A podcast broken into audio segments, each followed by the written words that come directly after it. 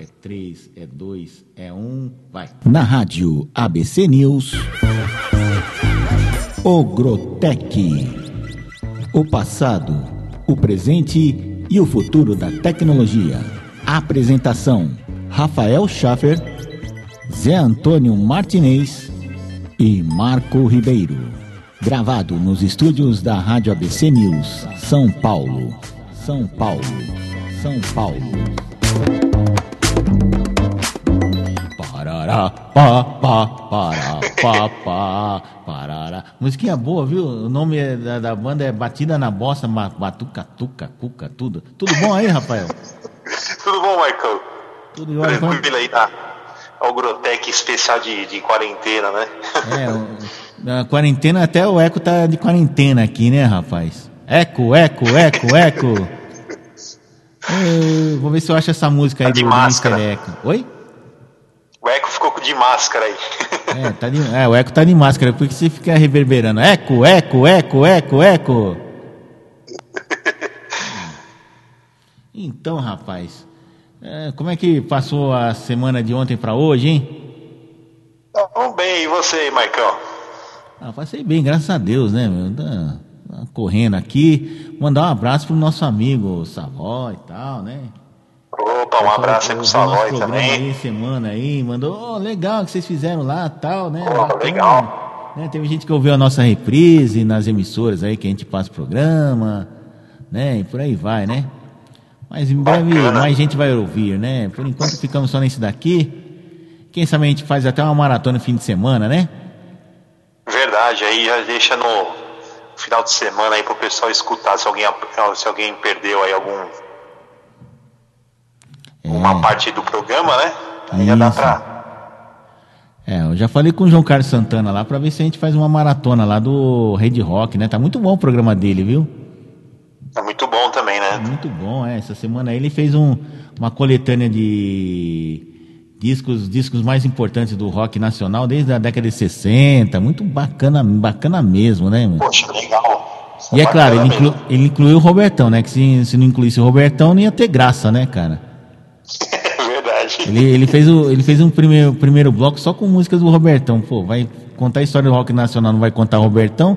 Você não tá contando a história do rock nacional, você tá contando a história de, sei lá, qualquer porcaria aí, né? Verdade. Será que eu tenho o Robertão aqui, mano? Depois, eu vou procurar pra ver se tem no nosso acervo aqui o Robertão, né?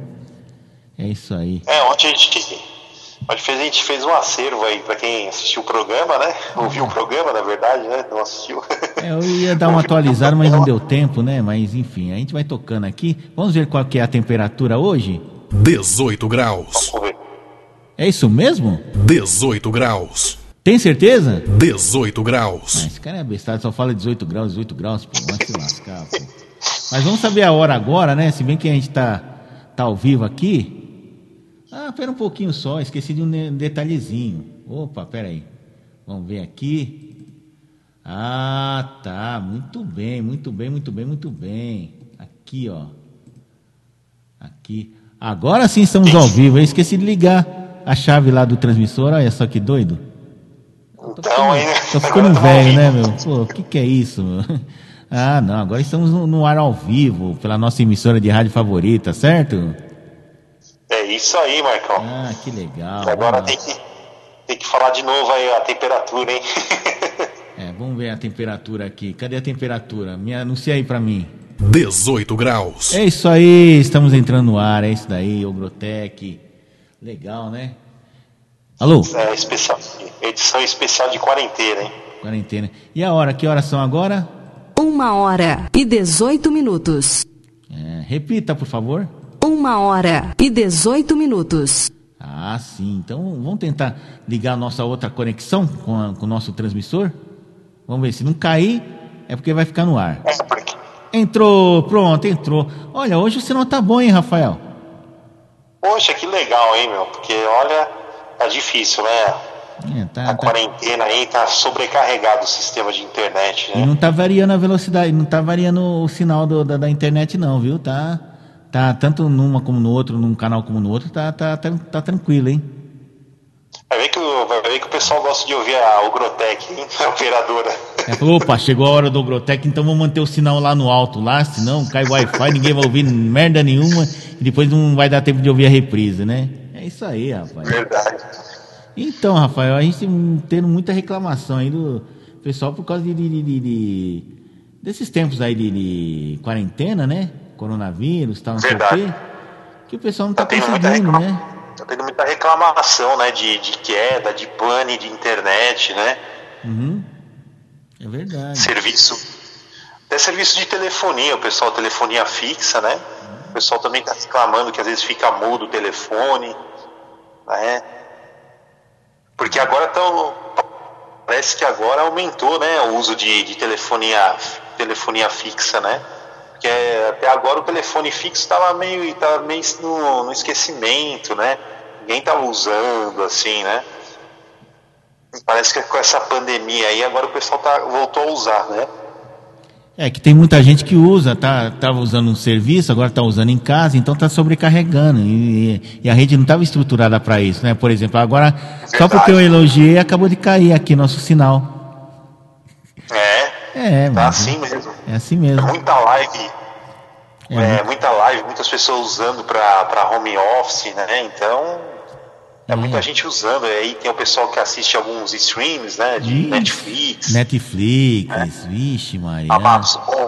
Se quiser patrocinar a gente aí, É, Amazon, Prime Time, você vai precisar da gente, hein? vai precisar da gente. Assim como a gente precisa de um sinal. Ah, mas tudo bem, depois o pessoal ouve a reprise, né? É isso aqui. É, tá aí, vamos lá. Vamos ver quando a gente consegue entrar. Não teve jeito não, cara. Estamos fora do ar, mas será que eu tô conectado ainda? Enfim. Né, vamos seguindo em frente aqui. Depois o pessoal ouve a, a reprise, né? A reprise, é, vai- a gente vai ter que ter paciência porque tá difícil mesmo. É, tá complicado hoje, né? Eita, nós, rapaz. Então, rapaz, o que, que a gente ia falar hoje mesmo? Ah, do Lip Hard, né? Lip Hard.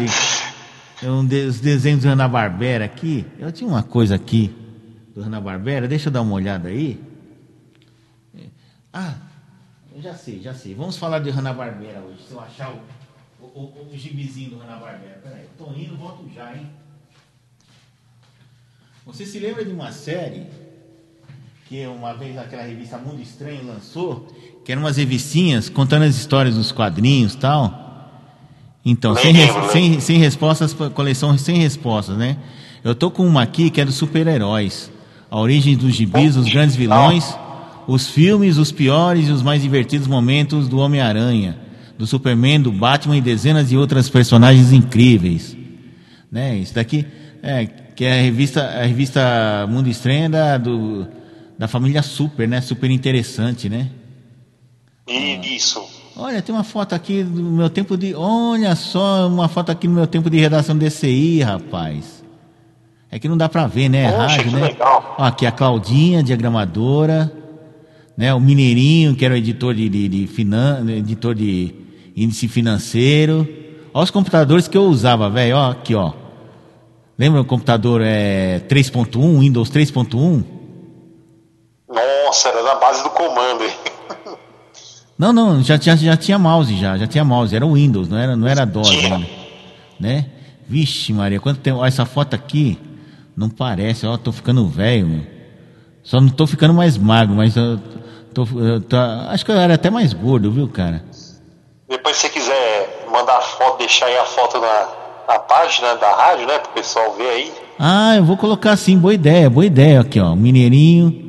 Quem tirou essa foto foi até meu sócio lá no, no outro jornal, Cláudio Roberto, que um dia ele foi lá. Não, aquele dia que foi lá, nossa, o pessoal já era meio desanimado, né, cara? Desanimado assim. Qualquer coisa era motivo de piada, o pessoal dava da- dando risada à toa, né, cara? Você ia se dar bem lá, que você gosta de rir, né, meu? Então no dia que o Cláudio foi, foi uma festa. O cara, o cara era um palhaço, ia lá, cumprimentou todo mundo.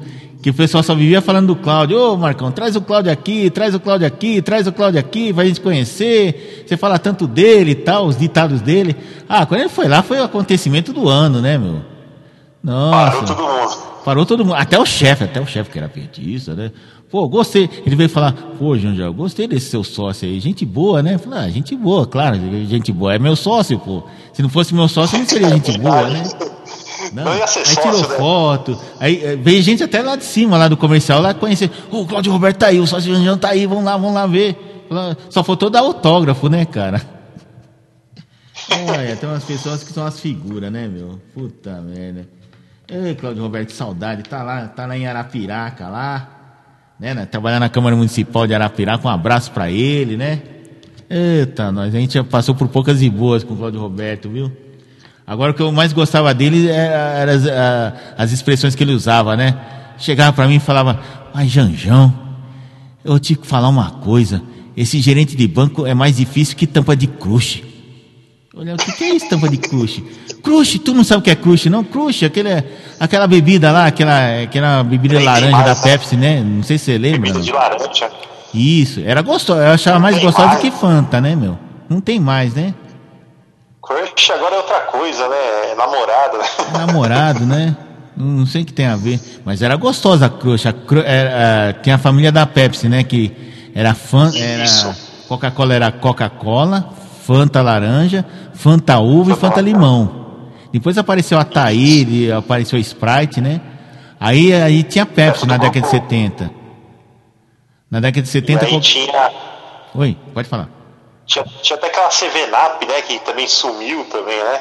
Isso, o Seven Up era tipo o Guaraná deles lá, né? Então era, era Ah, Pepsi, de Seven limão Up. também, né? Tinha de limão. Isso.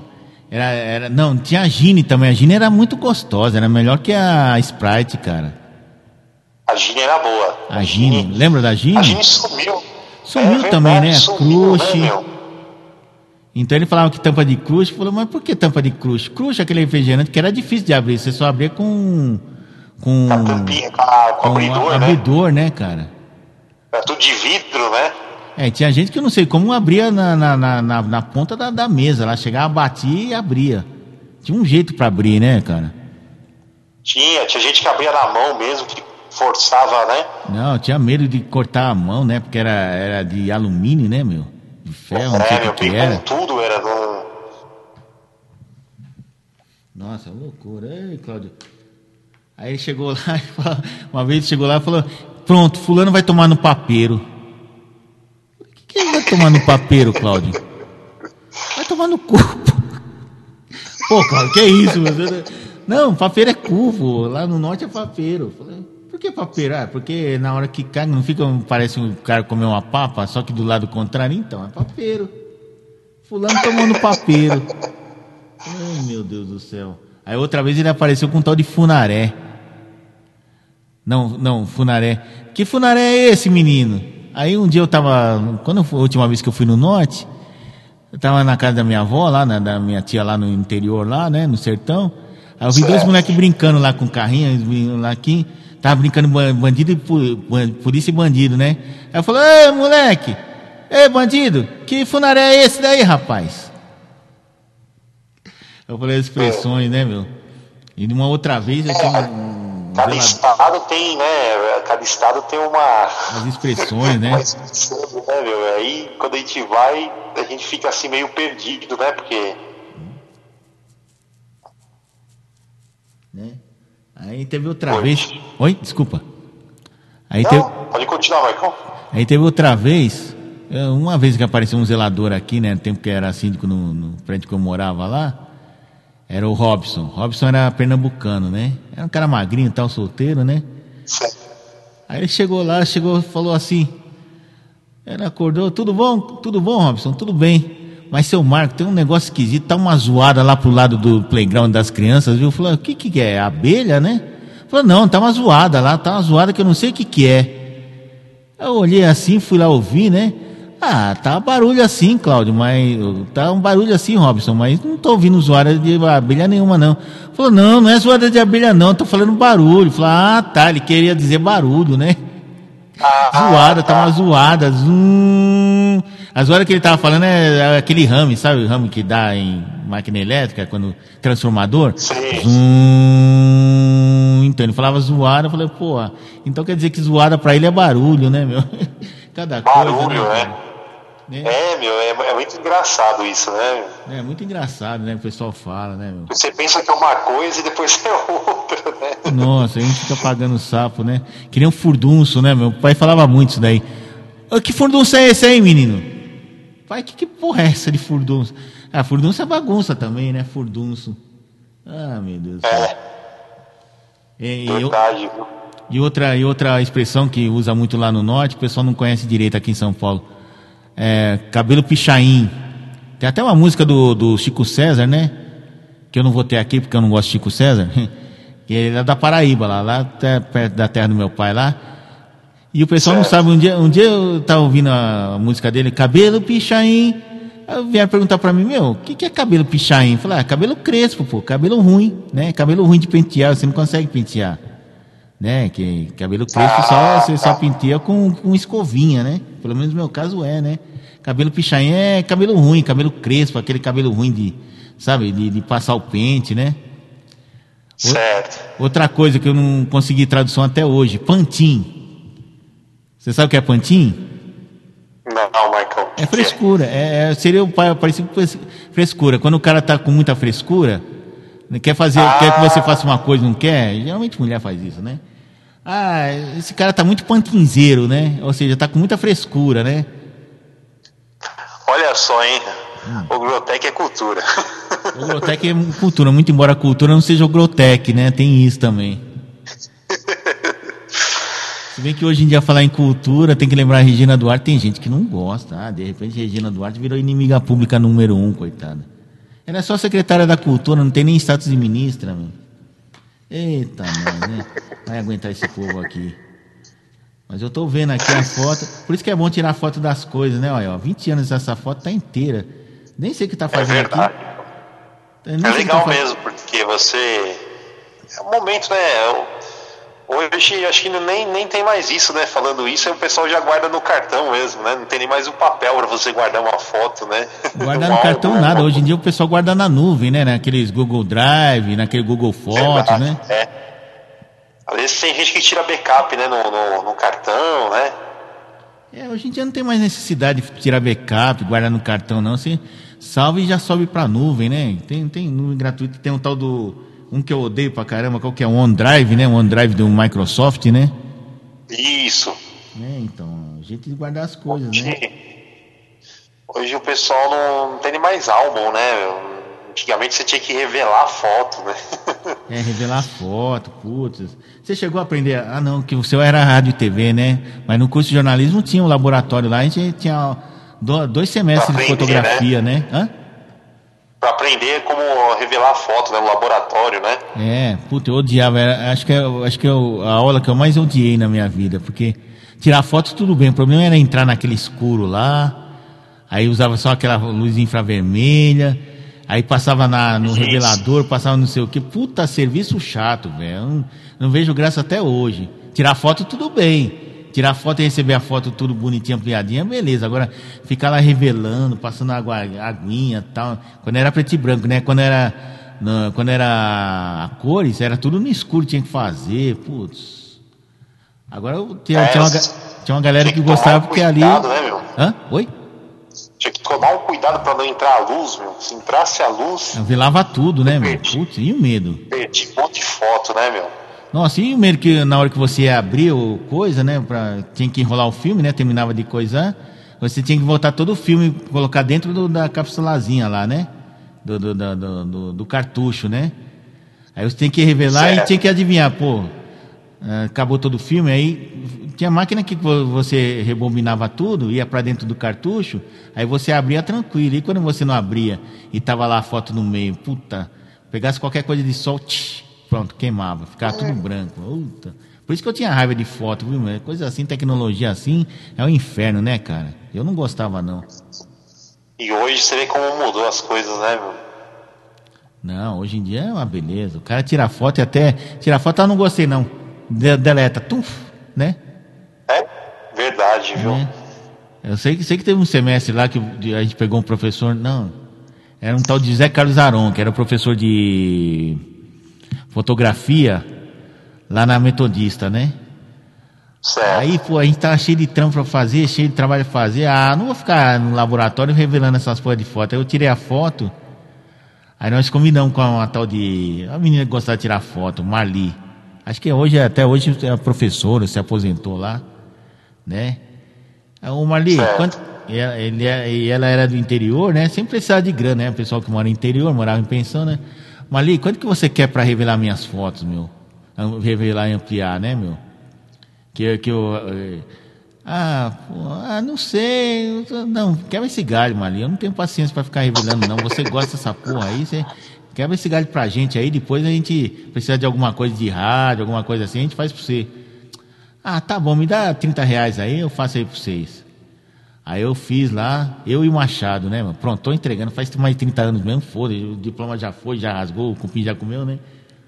Aí eu falei, opa, eu vou também querer fazer, Marli, quanto que é? No, final, né, em menos de 15 minutos já arranjou oito clientes já, meu. Pô, ela ganhou uns 300 pau nas nossas costas. Porque o meu grupo pegou, e depois veio outro grupo de outros caras lá que tava afim de fazer, pegaram. Aí, o professor ficou olhando assim, escuta, Marli, só você tirar foto aqui. Ah, sabe como que é, professor? Aí o professor, pô, não, sacanagem, né, Marli? Os caras têm que aprender. Falar, mas ninguém tá afim de aprender, não, professor. ai, ai, ai. Ah, mas é, né? Tem umas coisas que, putz, é, sabe? Outra coisa que um. Puta, composição, sabe? Composição a frio. Não, não, não sei. Ah, não, é que eu- desculpa, eu tô achando. É que é assim, quando você vai fazer o texto, antigamente, né? Hoje em dia é mais fácil, joga lá no, nos Quark, né? Esse programa aí, você já pega diagrama, já dá o texto pro Luizão, né? O dia- Luizão, que é um diagramador nosso no grupo ABC News, manda o texto para ele, Luizão, isso daqui é no alto da página, na página tal, ele já diagrama lá, põe a foto, o PageMaker, sei lá qual é o programa que ele usa, o Quark, né? Antigamente, como você tinha que fazer? Você tinha que fazer numa lauda padronizada, 20 toques, não, é 20, 20 toques por linha, 70 toques, é, não, é 20 linhas, 20 linhas, 70 toques cada linha, né? Aí você pegava, media, fazia a revisão, tudo, aí mandava para o compositor, aí você fazia a diagramação. A diagramação é fazer o desenho da página. Não, a foto vai aqui, a manchete vai aqui em duas linhas, o texto vai aqui, tal, tal, tal, tem É um tantos layout, centímetros. né? Hã? É um layout, é um layout. É como se fosse layout de, de- de desenho, né? De filme e tal, né? Que, que, que cinema usa muito, né? O storyboard. Um, Pra nós é o layout, né? É, usa muito, até pra fazer clipe também pra banda, Uhum. né? Você, você faz o storyboard pra você saber, né? Como é que, como é que vai ser, tudo, né? O enquadramento, né? Essas coisas, né? Isso. né? Então você acaba esquecendo, né? Ah, é como se fosse um guia, né? No nosso caso, não. No nosso Verdade. caso, a gente desenhava literalmente a página. Não, a foto vai vir aqui, a manchete lá no alto. Até hoje se usa, né? Mas só que hoje se usa menos É porque você já faz digital, direto né? no computador. Conforme você vai fazendo, já vai ajustando e tal, né? Aí você desenhava, né? Tem uma, uma, uma folha, que era a folha de diagramação. Depois eu vou tirar foto e vou colocar na, na- no episódio aqui pro pessoal ver, né? Então já vem em centímetros, né? Não, essa foto vai ter 5 centímetros por 10 tal. O anúncio vai vir Certo. aqui, meia página tal. Aí você fazia a diagramação e levava para o fotocompositor, né? A arte final. Então ele compunha lá e já saía as tiras. Só que na hora de. Aí você tinha um negócio chamado pastap. Que você pegava tudo que o cara tinha escrito numa coluna só e colocava em cima de umas folhas de, de pastapagem. Você colocava como se fosse colagem mesmo, era uma colagem, né? E a foto Certo. você deixava um espaço separado. Aí na hora de, de, de fazer o fotolito, né? Que o fotolito que era para depois rodar na, na, na prensa, você pegava o fotolito, né? O cara fotografava a, a folha de pastap, colocava a foto em cima, tirava a foto, o fotolito e extraía o negativo. Mas só que o negativo, ao invés de ser re- reve- revelado, como se faz em fotografia, ia para um cilindro, vai para um cilindro, né? Que, que fica no cilindro da rotativa. Aí, se fosse colorido, eram qua- eram quatro cilindros diferentes. Um com azul, outro com ma- magenta, ciano, tinha as cores lá. Ver- ver- vermelho, amarelo e azul, né?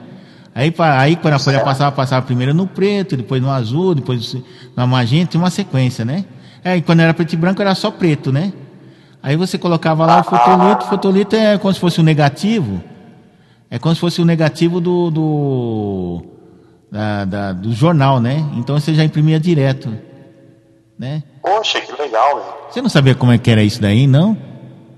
Não, eu não aprendi, porque o meu foi mais rádio Ah, é TV, rádio né? TV, é, desculpa, é, puta, eu, A eu fico gente- achando que, Nós que eu- aprendemos mais assim, teve aula de fotografia, mas é mais pra câmera, né? Ah, tá, verdade, é. É que a gente acha que o pessoal que estuda rádio e TV estuda a mesma coisa que a gente, né? Por isso que a gente acaba falando, pô, mas você não estudou isso? não, são cursos diferentes, né? Se bem que muita coisa que vocês aprendem, a gente acaba aprendendo também, né? Porque a gente faz radiojornalismo, Verdade, né? né? Radiojornalismo, é, telejornalismo, né? Mas a gente, no curso de jornalismo, pelo menos antigamente, você aprendia a fazer jornal de rádio, jornal de TV, né? Telejornal e documentário. Você não aprendia a fazer programa de auditório ou programa musical. Isso daí era, era em rádio e TV, né? Mas a gente acaba aprendendo, né? Porque vai lidar com rádio. Quem era uma coisa que o professor falava, ó, a coisa mais fácil do mundo, era o Mombelli que falava, né? A coisa mais fácil do mundo para se fazer em rádio é jornal, porque jornal você pega lá, recorta a notícia, tal, tal, tal, não tem muito segredo. Agora o difícil mesmo fazer em rádio, coisa que pouca ninguém mais faz, é dramaturgia, porque aí precisa ter o sonoplasta, precisa ter um ator de Verdade. verdade. Precisa ter uma. E outra, você precisa ter uma criatividade porque você, a pessoa não tá vendo, então você tem que ser rico em detalhes, né? Tem Pra exatamente, mexer por um é difícil. com a imaginação, né? E engraçado que o nosso primeiro trabalho em rádio que a gente fez na faculdade, no primeiro ano ainda, para aula de português, então de, Carlos Strass, gente boa pra caramba, né? Ele queria que a gente fizesse um. Uma, uma- dramatizasse uma ocorrência policial, né? Não, era um conto do Edgar Allan Poe, o Corvo. Pô, como é que a gente vai fazer Certo. isso, né, meu? Não, vocês vão tentar fazer, é, tenta fazer com os recursos, que naquele tempo a gente não tinha gravador, não tinha gravador de ouro, não tinha mesa, não tinha nada. Verdade, não, você, não, você não podia colocar trilha, né? Como, como você coloca hoje um efeito, né? Não, não, é- não é isso, é que a gente não tinha equipamento, entendeu? Como a gente tem hoje, que nem hoje. Hoje eu tenho uma mesa, tenho um computador, microfones e tal, então eu faço. Dá pra fazer praticamente tudo, né? Eu, tendo um espacinho mais ou menos, você improvisa como estúdio, você faz qualquer coisa, né? Naquele tempo não, a gente. tem- se você já tem uma mesinha aí, você já consegue fazer uma boa coisa, assim, sabe? Fica bem legal, né? É, naquele tempo o que, que a gente tinha? A gente tinha gravador de gravador de cassete, aqueles tijolão, né? Rádio gravador. Então um dia a gente pegou, ó, traz tudo que você tiver de gravador, a gente vai tentar fazer alguma coisa aqui. E nós fizemos lá. E nós usamos a casa de um amigo nosso, Fernando, que morava ali dentro do campus, né? Que ele estudava teologia, né? A gente chamava ele de Ah, padre, então- né? Padre Fernando, né? Mentira. É Metodista. a, a faculdade metodista tinha casa dentro, né? É, que era dos várias estudantes. né? Que lá tinha a faculdade de teologia, que era do pessoal da igreja lá, né? Então o pessoal prestava concurso para lá para estudar para ser pastor, né? Que para ser pastor na, Isso, na isso igreja metodista tinha que ter curso superior, não é isso?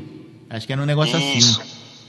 Então tinha, tinha, então tinha a república deles lá, que era que nem a república, que nem o, aquele lá da, da USP, qual é que é o nome? É, é, Abitusp, não, esqueci. É, Tinha a república deles lá, que era um, um prédiozinho, que tinham vários, eh, acho que era 20, 30 apartamentozinhos pequenininhos, e tinha um colega nosso que se juntou ao nosso grupo, o Fernando. A gente chamava ele Fernando, Fernando Pastor, né? E a gente tirava o sarro, né? E era um cara gente boa pra caramba, né? Ele era metodista. Aí um dia falou, ah, vamos gravar onde? Ah, vamos gravar na casa do Fernando, né? Que é- ele mora aqui dentro do campus, né? Aí um dia a gente foi lá sábado de manhã, sabe, um frio, um gelo, né? Puta, aí nós fomos lá, gravamos, passamos a hora do almoço, tal. Aí ele fez uma comidinha pra gente lá, miojo, né? A banquete de miojo lá, juntamos uma grana, ah, um miojo, nunca comi tanto miojo na minha vida. A gente começou a gravar 8 horas da manhã, foi terminar 4 horas da tarde, mas ficou bom. Ficou bom porque era eu, modéstia à parte, que estava dirigindo a bagaça lá. Nossa, como eu sou modesto, né? Uma das minhas maiores qualidades é ser modesto, né? Como diria o outro, né? Mas, mas deu certo, não sei como deu certo, né? Pô, e o quanto porque ele... você tinha facilidade de hoje, né? Ah, não tinha, não tinha. Tinha um estúdio de gravação da rádio, né? Da, do estúdio de gravação do, Da própria faculdade, na né? própria faculdade, mas você quer saber, assim, em termos de, de equipamento, eles têm men- menos recursos que a gente. Que a mesa deles era uma mesa velha, o gravador cassete era pior que o meu, gravador cassete mesmo, sabe? Gravador CCE, imagina, CCE, olha a qualidade, conserta, conserta e Comecei encosta. Né? Como é que é o negócio? Comecei comprando errado, né? Ou se não conserta, conserta encosta, né? Nossa, os professores de eletrônica eram tudo contra a CC.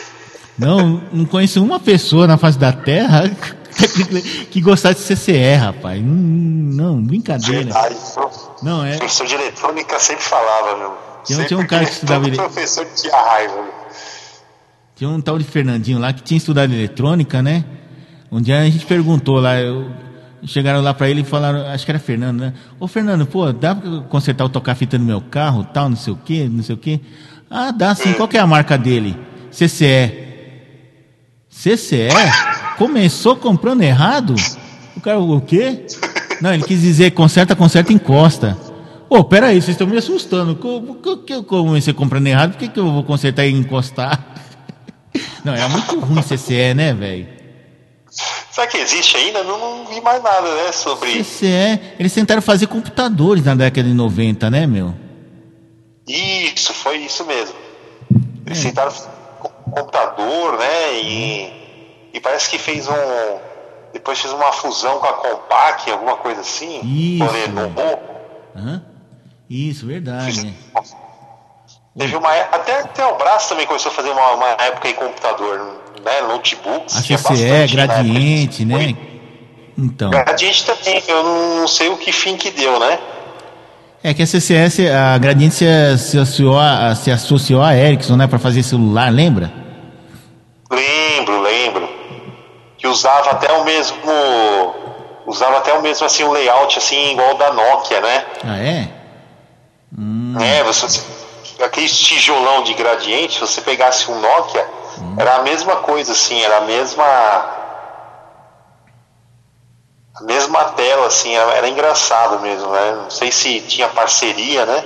Não, mas a Gradiente não era com a Ericsson? Quem que, que fazia junto? Era a Sony, né, que fazia com a Ericsson, né? Isso, A Sony tinha, Ericsson, tinha, né? Até Tempo atrás, em 2010, tinha o Sony Ericsson. Não sei se você lembra, aparelhos de celular da, da Sony Ericsson, né? Lembro, lembro, tinha, tinha, né? Eles até anunciavam em vários podcasts da, da, da Abril, né? Podcast.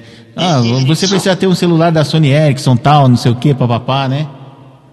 Era o famoso celular roxinho, né? Sempre era roxo o celular da, da Sony Ericsson, Eu né? não sei, era, era roxo, eu não lembro, cara. É, que é, é tanta É, a, coisa, ma- a né, maioria bicho? dos, a maioria dos modelos era sempre roxo.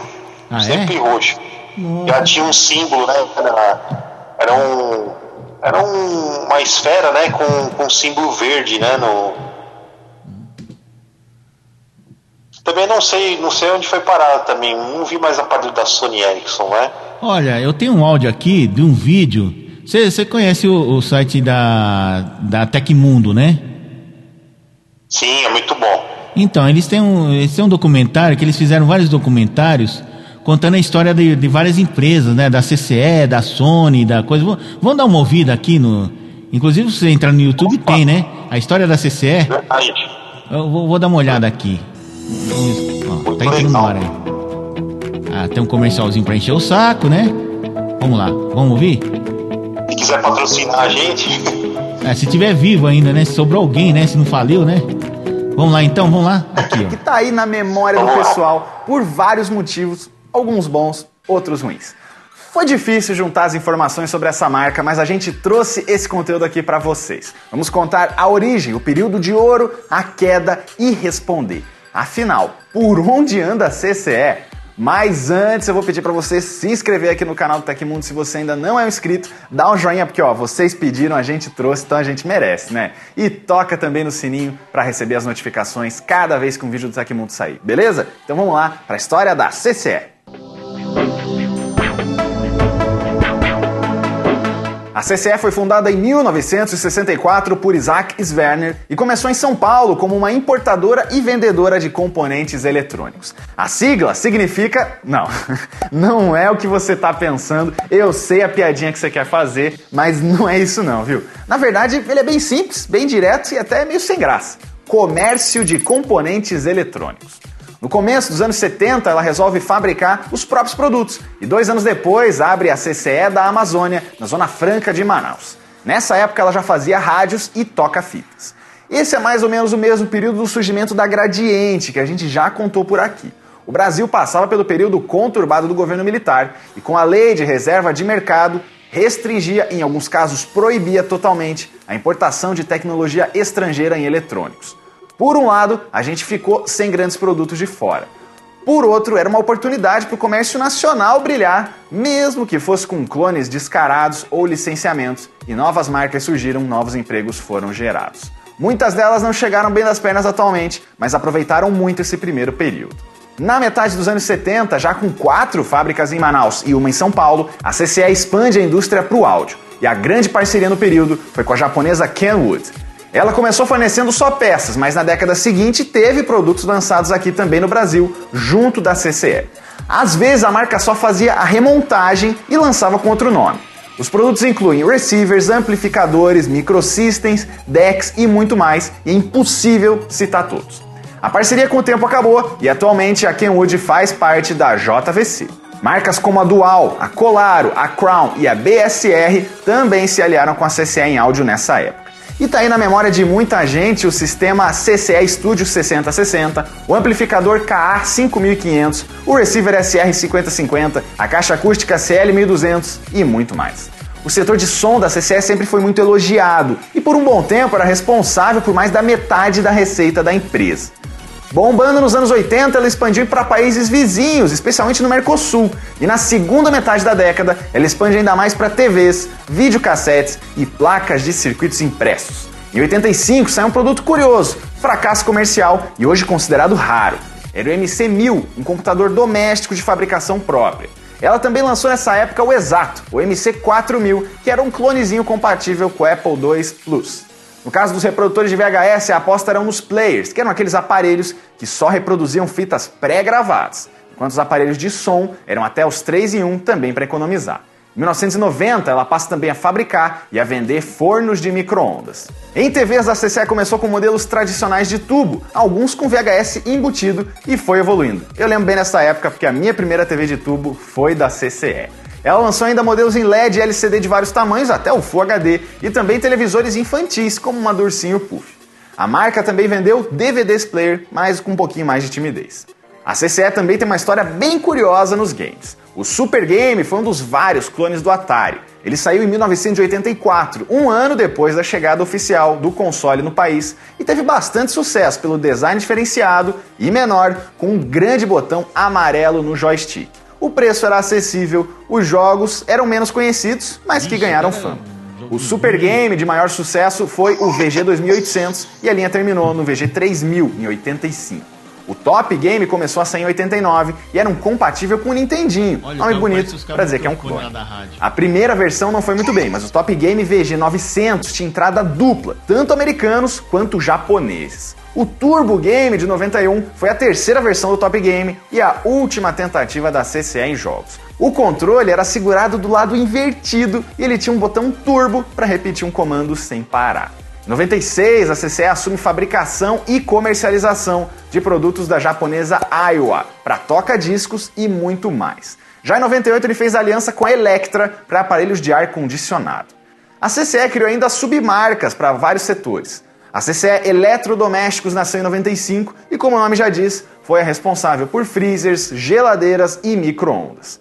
Já a linha Info nasceu em 2006 e vendeu desktops, tudo em um, notebooks e netbooks, sob o slogan A Marca do Brasil, justamente para valorizar o fato de ser nacional. Entre PCs de mesa e tudo em um tem várias linhas, como a Trend. Em notebooks, o CCE Info One Black saiu em 2008, uma campanha publicitária bem pesada. Mas a linha mais famosa foi mesmo a Win, que durou vários anos e era composta de muitas séries, e é muitas mesmo. Olha só, tinha a Iron, a Chromo, a Onyx, os modelos B, C, D, E, T e U, o BPS e também a linha Ultrafin. Foram muitos os modelos lançados, mas dá para destacar alguns como o T45P, o T745, o W92, o X30S, o S23 e o U25. Alguns deles com várias configurações disponíveis e até com óculos 3D, tecnologia da moda na época.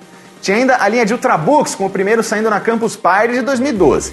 A CCE ocupou as primeiras colocações no mercado de PC no Brasil por vários anos e durante 2014 chegou a ser líder por vários meses, até ser ultrapassada pela rival Positivo, que também já teve a história contada por aqui. A alergia atacou? Alegra é alívio rápido e sem te derrubar. Isso é, a alergia atacou onde a gente de raiva.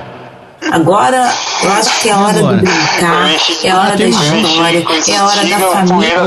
No mercado de smartphones, os lançamentos Voltou. que se destacam são os da família Motion Plus, incluindo o SK504 com chip quad-core, o SC452 que vinha com TV digital e tem ainda a extensa linha Mobi com modelos como a SM55 e também o QW20 com teclado físico.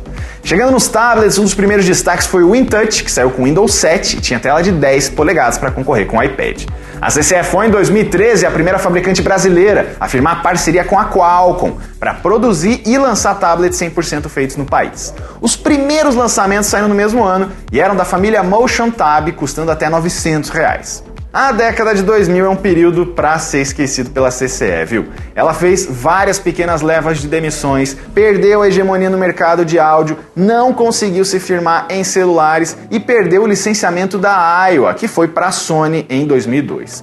Por outro lado, a CCE em 2012 ainda era a maior fabricante do polo industrial de Manaus e tinha como qualidade usar material reciclado nas embalagens e beneficiar comunidades da região e a própria floresta amazônica. Aí vem a bomba. Em 2012, a CCE é vendida para a Lenovo por 300 milhões de reais, uma história que a gente já contou aqui, para a chinesa expandir usando marcas famosas em outros países. Esse casamento durou pouco, mas no começo fez as operações da brasileira dispararem.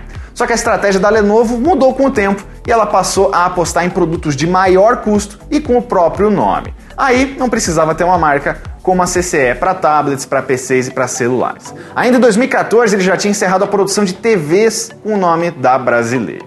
Além disso, as reclamações de produtos com defeito aumentaram, a venda de PCs caiu bastante e a concorrência apertou, inclusive da própria Motorola, que foi comprada um ano antes e bombou em smartphones com a linha Moto G.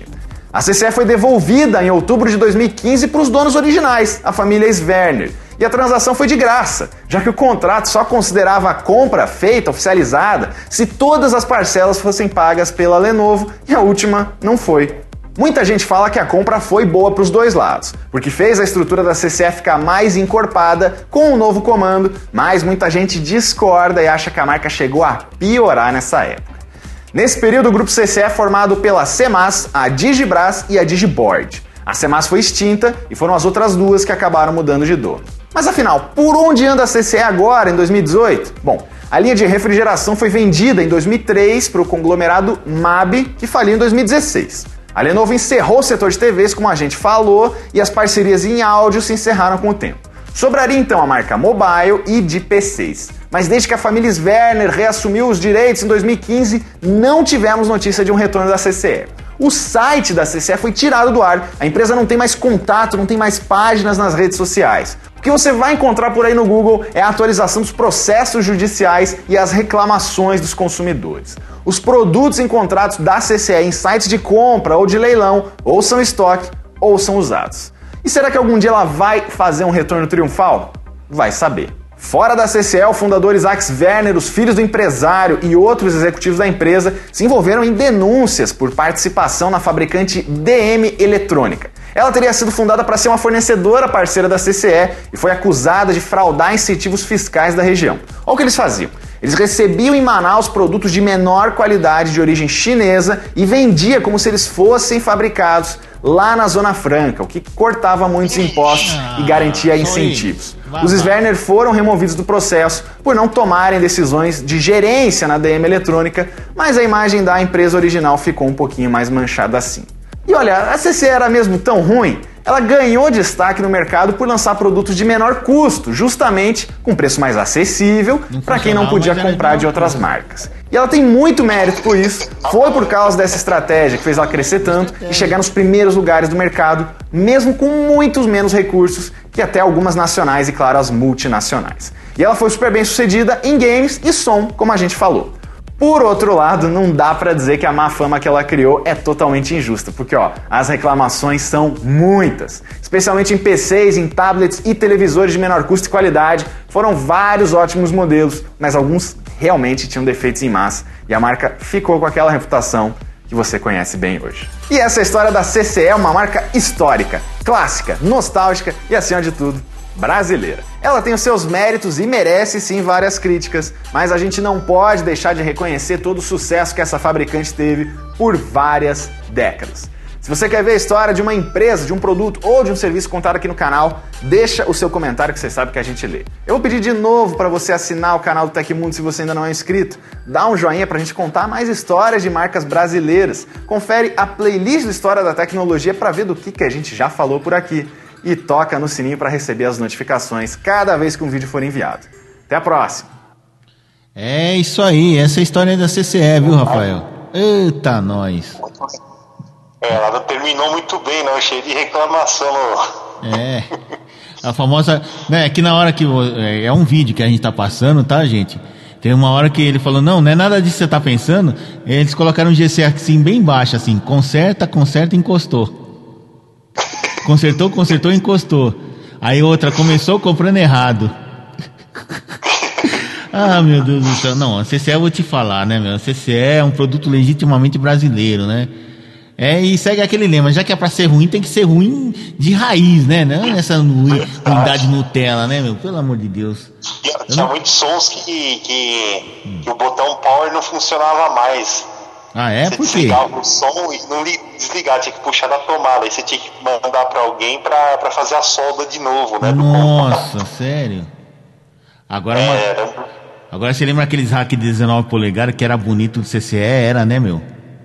era bonito, né?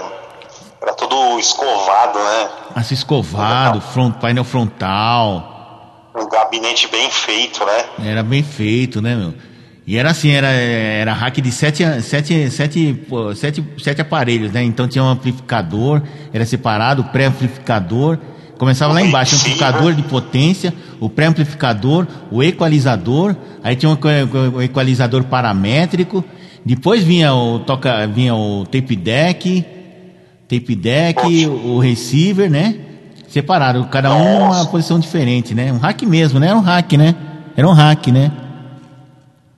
E um, e um pro, pro toca-disco, né? Pra ligar no receiver, né? Isso.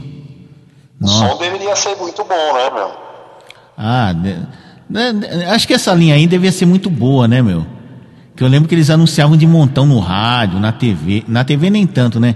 No rádio, em revistas assim, especializadas tal, né? O som, né? Tinha até uma. Tinha, tinha até um comercial que eu não esqueço jamais, que era no, na, passava Bandeiras FM, era o Tavinho Sesc falando, CCE, equipamentos de som. Falei, porra, esse equipamento deve ser muito bom, né, bicho? Nossa. Mas fora isso, o resto era tudo pelo amor de Deus, né, meu? Tem até a história de um, de um colega Eu meu que. que, em 2004, 2003, lançava, tinha muita TV da Cistela no mercado de 29, de 14. É, tinha, tinha, tinha bastante. TV de tubo, né? É, tinha até pessoa que falava, ah, vou comprar de 14 só para levar no sítio, né? Então não vou comprar grande coisa, eu compro essa Como você serve? Ai. Eu, eu acho que quem é especializado em CCE é o Sininho, lembra do Sininho lá do canal? Sei, sei, o DJ. O DJ, que ele consertava televisão, rádio, essas coisas, né, meu? Então ele devia receber bastante. né? Ah, nossa, devia ter uma coleção de CCE encostado, né, meu? Ah, meu Deus. Verdade. cara. Não, era loucura, meu. Vou te falar, antigamente, década de 60, o CCE e os equipamentos da Philips, década de 70, meu Deus do céu, era, é- era melhor não comprar, viu? Você perdia dinheiro, né? Se era pra comprar o CCE, era melhor comprar logo um bom, né? A Philips também. Depois na década de 80, da década de 90 pra cá, os eh, equipamentos da, da Philips, né? Equipamento da Philips, aparelho de som, televisão tal, não sei o que, já melhorou bastante, né? Mas na década de 70, ah, meu Deus, acho que só o gravador prestava, viu? O gravador cassete. Foram eles que inventaram, né? A Philips, né? É, mas tinha muita reclamação, viu, também na, na, na minha, assim, na época de 2006, 2005, 2004. Tinha muita reclamação de DVD né, que eles faziam, né, a Philips. É, a Tinha Philips fazia que- tudo, né, cara? A Philips fazia tudo, é holandesa, né? Isso, mas tinha muita reclamação, eu lembro que, assim, o pessoal comprava o DVD, o DVD tava novo, a gavetinha do DVD, você, você apertava o botão, ela não devolvia o DVD e ficava o DVD lá dentro. Ah, eu tinha um, um, um toca-CD de gaveta. Não chegou a dar esse defeito, não, mas eu nem sei o que, que eu fiz com esse. Era da Philips que eu comprei? Eu não sei porque eu sempre acabava comprando Philips, cara. Eu Não entendi isso. Tem uma má fama, eu acabava comprando. Não sei se era porque era mais barato, se era, mais, era a única marca que tinha. Por exemplo, minha televisão, a televisão que eu tenho aqui é Fu- Full HD, né? É uma televisão convencional Sim. hoje, não é Smart. E é Philips, cara. Sim, sim. E é Philips. Porque eu fui, eu fui- quando eu fui na loja nas Casas Bahia, né?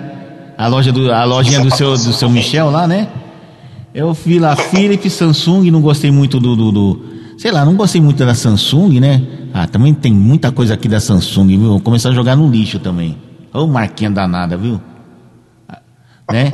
Aí eu falei, eu vou levar a Philips, né? Que a Philips sempre, a Philips em termos de televisão sempre teve imagem boa, cara. Eu, eu já tive uma Philips portátil que quando a minha mãe faleceu quebrou, né? Aí eu tenho um primo chamado Elton, né? O Elton, ele não é técnico nem nada, mas assim, se der qualquer coisa na mão dele, ele conserta e não sobra peça. Aí eu cheguei pra minha tia, tia, a televisão tá encostada aí, leva pro Elton. Leva pro Elton. Se ele, se ele, se ele, se ele consertar, é dele. Olha, eu vou te contar, acho que metade das coisas que tem na casa dele saiu tudo daqui, viu? O moleque danado. Ia chegar, tia, leva pro Elton, se consertar é dele. Aí ele consertava, falou, ah, ele consertou, agora ele disse que é. Aí ele perguntou se pode ficar com ele. Eu falei, pode, pô. Porque olha, eu vou te falar, viu, meu? Teve uma época aí, teve uma reclamação, tinha bastante reclamação de DVD, né? E DVD player, né? Na época teve muita reclamação que não. não- se você colocava o, um CD lá, o DVD pra assistir um filme, você apertava o botão de eject, ele não, não ejetava, continuava o CD lá dentro e o DVD lá dentro. E aí tinha que levar na autorizada, trocar a placa. Televisão, televisão também teve, teve uma reclamação uma vez no, no YouTube, né? Que diz que ela você desligava, né? E ela não ligava mais, mesmo pelo botão do, do, do controle, você não conseguia, você não conseguia ligar. Você tinha que desligar da tomada e ligar de novo, aí ela voltava. Ah, entendi, entendi. Né? Vou te Teve, falar uma teve coisa. uma época aí que Home Theater também teve, teve reclamação uma época também. Mas da CCE, da Philips ou você tá falando de modo geral? Não, da, da Philips. Ah, tá. eu- Eu também não sei como é que tá a Philips, porque eu não, não vi mais assim a televisão anunciando assim. Mas acho É. que ainda tá no mercado, né? Eu acho que a Philips hoje se dedica mais num, a, a parte de medicina, né? Equipamentos É, que, eles, bastante. É. que eles fabricavam tudo, né? Lâmpadas também, né? Iluminação, né? Acho que o mais forte aqui no Brasil é iluminação, né? Vamos, vamos É, fazer o seguinte. Eu vou procurar aqui da no, Philips. Nas redes sociais aqui no YouTube a história da Philips. Será que a gente acha? Acha, né? Fi. Acho que o Tech Tudo está que tem al- alguma coisa falando sobre Ah, a Philips. tudo, tudo, tudo- eles têm tudo quanto é empresa, né? Vou, vou dar uma olhada, vamos ver. Se achar aqui, nós vamos. Aqui, a história da Philips, sabe qual é a capa? É uma fita cassete Philips, que é a invenção deles. Eles inventar- inventaram várias coisas, né? Verdade. Então vamos, vamos rodar esse, esse vídeo aqui, vamos ver se não caiu o sinal, né? Vamos lá, então. Não vai cair, não. Não, caiu o sinal aqui da, da internet, né? Vamos lá. É, se cair, a gente qualquer coisa eu volto. É. Se cair, a gente levanta, vamos lá. Olá pessoal, tudo bom com vocês? Comigo? Não, não tá Tem tudo uma bom. marca Não. que pessoas de todas as idades citam como nostálgica em áreas que são bem diferentes e de todos os cômodos da casa. É a Philips, que por essas lembranças todas é o mais novo capítulo da nossa série de história da tecnologia. Você vai conhecer de onde ela surgiu, em que ela se destacou e também por onde ela anda hoje.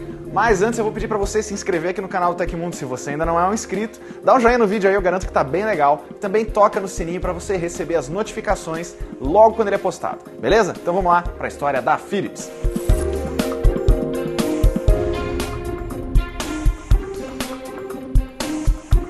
Para começar, ó, a Philips se escreve com um só L e um erro aí que eu também já fiz, você também com certeza já fez. Segundo, a origem da Philips não é Estados Unidos e nem Ásia. Em 1891, Frederick Philips e o filho Gerhard compram uma fábrica vazia em Eindhoven, na Holanda. Lá eles começam a produzir lâmpadas de filamento de carbono e outros produtos.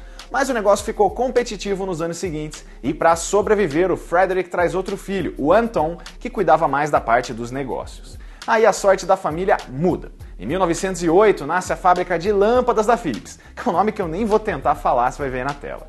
Quatro anos depois, em 1912, ela abre uma nova fábrica para os bulbos, com um nome que ó, é ainda mais difícil. Na época, a empresa abriu também o capital e ganhou fama com encomendas internacionais, até do Palácio de Inverno, que é a residência oficial do czar na Rússia. O Gerhard era engenheiro e já testava como fazer com que as lâmpadas durassem mais. E ele ajudou a criar um conceito que toda empresa faz nos dias de hoje. Ele montou o NetLab, um laboratório de pesquisa de física e química integrado com a indústria para criar e melhorar equipamentos. O tempo passa e em 1916 que a Philips vê que precisa ampliar e atuar em várias áreas do mercado ao mesmo tempo. Nesse ano ela lança tubos de raio-x para uso médico e expande para receptores de rádio. A Holanda ficou neutra na Primeira Guerra Mundial e cresceu muito por causa disso, já que ela podia negociar numa boa com outras nações. Em 1927, ela começa a produzir rádios e mostra que não estava para brincadeira. Ela vende um milhão de unidades em cinco anos e rapidinho vira a maior fabricante do mundo no setor. A empresa também manteve uma estação de rádio de ondas curtas no ar, que só foi interrompida na Segunda Guerra Mundial por causa da invasão alemã. Em 31, ela lança o rádio 930A, que ficou conhecido como Capela pelo formato. A década de 30 é cheia de grandes lançamentos em medicina e comunicação. A primeira TV da Philips foi revelada em 1938, depois de anos de estudo. Já em 39, ela lança o revolucionário barbeador elétrico com lâminas rotatórias, o Philips A marca pegou tanto que durou até 2006. A empresa também começa a trabalhar nessa época com o chamado motor Stirling, que usa ar quente e fontes externas de calor para gerar energia. Aí veio a Segunda Guerra Mundial e a Philips passa por muitos problemas. Os executivos foram quase todos para os Estados Unidos para fugir da invasão alemã, mas a parte administrativa foi enviada para Curaçao, uma colônia holandesa no Caribe, tudo para não ficar nas mãos de estrangeiros. Quem fica na Holanda é Frederick Jacques Philips, o Fritz, que é filho do Anton e que era só um gerente na época. Ele foi obrigado pelos nazistas a abrir uma fábrica da Philips em um campo de concentração perto de Vught. Por um lado, isso fortaleceu a indústria de guerra dos nazistas. Por outro, ele conseguiu salvar a vida de 382 judeus ao colocar o máximo de pessoas possíveis para trabalhar como indispensáveis, salvando eles da execução. O Fritz chegou a ser preso na Alemanha por não colaborar e ganhou uma medalha de reconhecimento por todo esse trabalho humanitário. Ele foi o último Philips presidente da empresa, de 61 até 71. Depois da guerra, Eindhoven ficou destruída, mas a Philips conseguiu se reerguer. Ela desenvolve em 49 um ciclociclotron, um acelerador de partículas que ajuda no tratamento contra o câncer. Em 50, ela lança a gravadora Philips Records, que compra a concorrente Mercury, vira referência em vários gêneros musicais e depois muda o nome para Polygram. Atualmente, a Philips Records é parte do conglomerado da Universal Music. Em 63 vem uma inovação que muita gente por aí deve ter usado. É o Compact Audio Cassette, ou a boa e velha fita cassete de gravação magnética para áudio. Ela também lançou um dos primeiros gravadores e licenciou esse formato, ganhou muito dinheiro. A Philips também vendeu o primeiro aparelho de som em formato boombox, que combinava tocador de fita cassete com rádio. Elas foram foi a líder em absolutamente tudo no setor, porque a Sony, numa história que a gente já contou por aqui, lançou, claro, o Walkman. Ela ainda mostrou ao mundo o primeiro gravador de videocassete em 71, mas demorou anos para lançar aparelhos de VHS e ficou para trás nesse mercado. O para época revolucionário sistema N1700 permitia duas horas de gravação em uma só fita, hoje não é nada. Aí começa a guerra dos formatos de mídia. Olha só, a Philips perdeu a batalha do mini cassete dela contra o microcassete da Olympus. Ela também perdeu para o VHS ao tentar lançar o formato vídeo 2000 e o Laserdisc. Esse último é de 78 e ó, tem muita gente que garante que a qualidade de áudio e vídeo dele era melhor que a dos rivais, mas não pegou. Só que a ideia de colocar tudo num disco era muito boa e seria usada logo mais para frente. Em 82, a Philips e a Sony montam uma parceria e lançam o Compact Disc, ou o CD. Ele só começou rodando músicas, mas logo foi usado também para dados como o CD-ROM. A Philips também oficializa pesquisas em circuitos integrados e abre em 84 uma empresa chamada ASML, junto com a SMI. Ela virou uma das maiores fornecedoras de máquinas que produzem chips de memória e processadores do mundo. Quase uma década depois, ela se empolgou também com games. Pela subsidiária Magnavox, ela lançou o Odyssey, considerado o primeiro console caseiro comercial. Em 91 foi a vez do CDI, um console marcado pelo gênero FMV, que são aqueles filminhos interativos fora o licenciamento muito raro com a Nintendo que deixou eles usarem a marca Mario e Zelda. O CDI foi muito criticado, foi um fracasso comercial e deixou de existir sete anos depois. Em 97, ela firma uma parceria de sucesso com a Sony e rivais como a Toshiba, que foi a história de algumas semanas atrás, tenho certeza que você já viu. O resultado disso é o DVD, que nasceu em 95. Nessa década de 90 e no começo dos anos 2000, a Philips fez várias mudanças muito radicais na própria estrutura. Ela deixa de vender vários produtos e simplifica a sua própria organização focando mais em equipamentos médicos e fazendo várias aquisições na área. Olha só, algumas divisões até começaram a surgir e ficar mais independentes. Em 2000, por exemplo, ela oficializa a compra da Sonicare e lança o Philips Oral Healthcare como uma divisão, com escovas elétricas e outros produtos do tipo. Já a parte de semicondutores da Philips foi vendida em 2006 e passou a se chamar NXP. Em 2001, Philips e LG começam uma parceria para a produção de monitores sob o nome LG Philips LCD e outra para fazer componentes para tubo CRT, a LG Philips Displays. A primeira se tornou a divisão padrão de monitores da LG em 2008, quando a Philips vendeu a parte dela. A segunda foi um sucesso até 2007, quando deixou de existir. No mesmo ano surge a primeira cafeteira Sensio, com a marca Sara Lee. Ela virou moda entre fãs de café e é lançada até hoje. Ainda em 2001, a sede da Philips é transferida de Eindhoven para a capital Amsterdã. Em 2009, ela começa a investir em lâmpadas com tecnologia LED para reduzir o consumo de energia. Esse virou um dos grandes mercados da empresa, inclusive com a linha Rue, Rue, sério mesmo, de lâmpadas inteligentes e controladas via Wi-Fi. Ela existe desde 2012 e está na terceira geração. Ao longo dos anos, o mercado nacional e internacional da Philips encolheu e ela decidiu fazer vendas para melhorar as economias. Em 2013, ela se desfez da operação de áudio e vídeo para a Funai Electric, incluindo DVDs e aparelhos de som. Essa nova dona ainda pode usar o nome Philips sob o pagamento de uma taxinha. A Gibson, que é aquela das guitarras lá, comprou uma outra divisão de aparelhos da Philips chamada Wux em 2014. A Philips até chegou a tirar o Electronics do nome nesse ano e passou a se chamar oficialmente Royal Philips, terceirizando a fábrica de vários dos seus produtos. A separação mais recente foi em 2015, quando os negócios de iluminação, LEDs e tecnologia automotiva foram separadas e parte delas foi negociada com o fundo de investimentos. Ela também continua investindo bastante em headphones, como as linhas Bass e Fidelio, monitores para games e televisores 4K. Nos dispositivos móveis, ela é muito mais tímida, com modelos como o smartphone W6618, lançado só na China, e o dispositivo Lumify, que transforma o aparelho móvel em um ultrassom portátil. Tá sentindo falta da história da Philips por aqui? Calma, que a gente reservou um pedacinho especial dessa história para falar de Brasil. A Philips chega no país em 1924, no Rio de Janeiro, abrindo um escritório no Recife nos anos 60 e outra filial na Zona Franca de Manaus em 77. Em produtos lançados, temos TVs e rádios que com certeza se destacam, mas ela também vendeu transmissores em parceria com a Cacique a partir dos anos 40.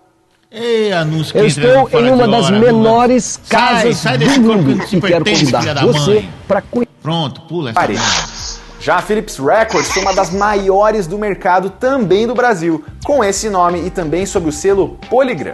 Desde 62, ela publicou artistas como Chico Buarque, Belchior, Maria Bethânia, Raul Seixas e astros internacionais.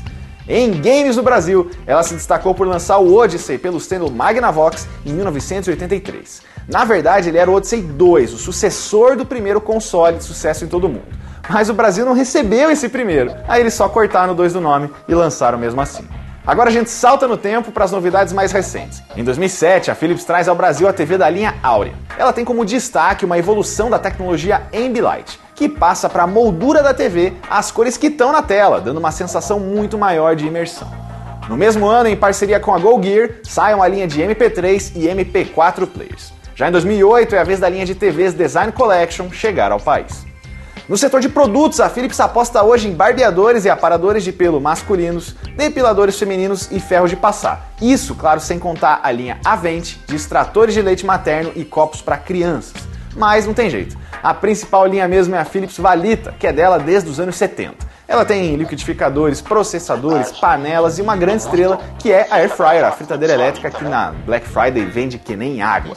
E claro, ela ficou ainda mais famosa porque a gente chama um tipo de chave de fenda de chave Philips. É aquela indicada para parafusos do padrão da marca, que são em forma de cruz. A Philips hoje, tanto no Brasil quanto no mundo, foca em duas áreas. A primeira é a saúde e equipamentos médicos e a segunda é de utilitários de bem-estar. Aí tem eletrodomésticos, TVs, players de Blu-ray, fones de ouvido, barbeadores, escovas de dente e muito, muito mais.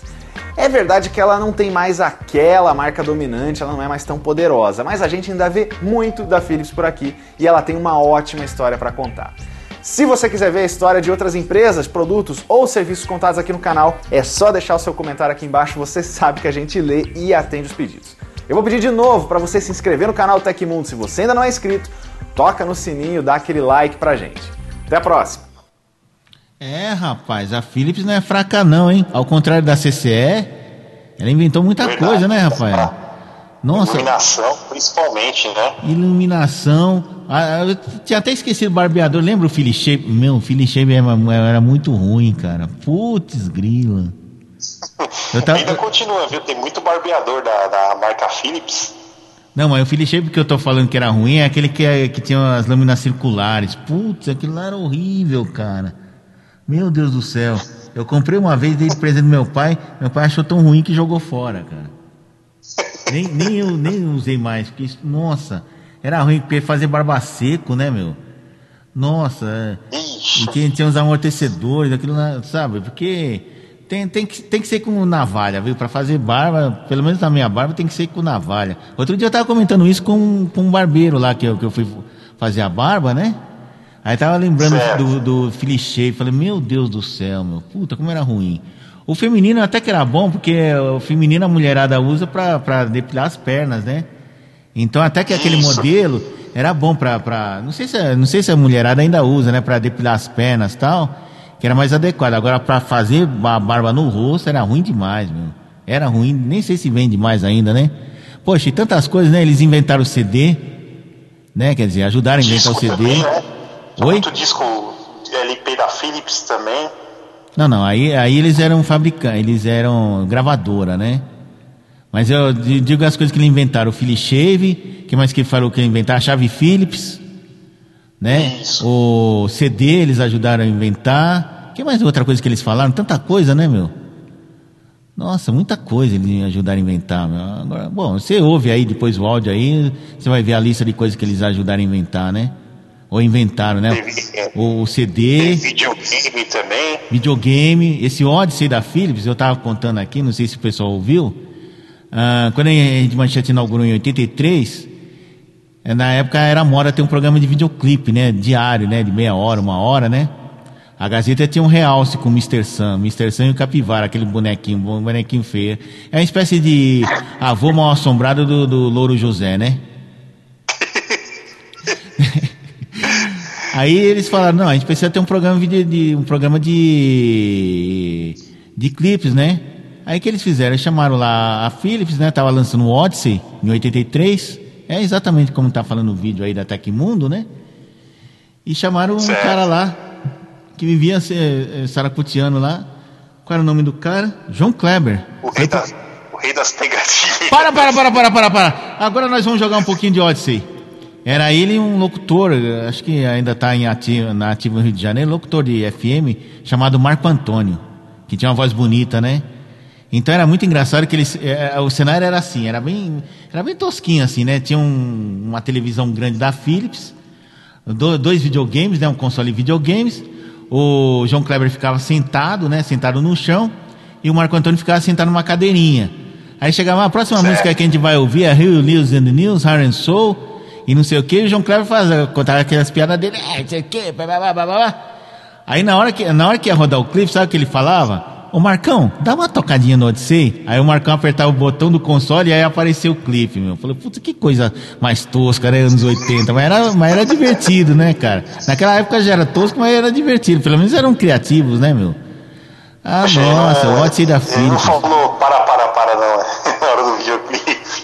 Já pensou no meio? Para, para, para, para, para, para, para. Vamos pro comercial, né? E era o anunciante. Ficou mais de um ano no ar esse programa, FM TV. Foi a primeira vez que eu ouvi falar de João Kleber, que acho que ele tinha vindo de São Paulo.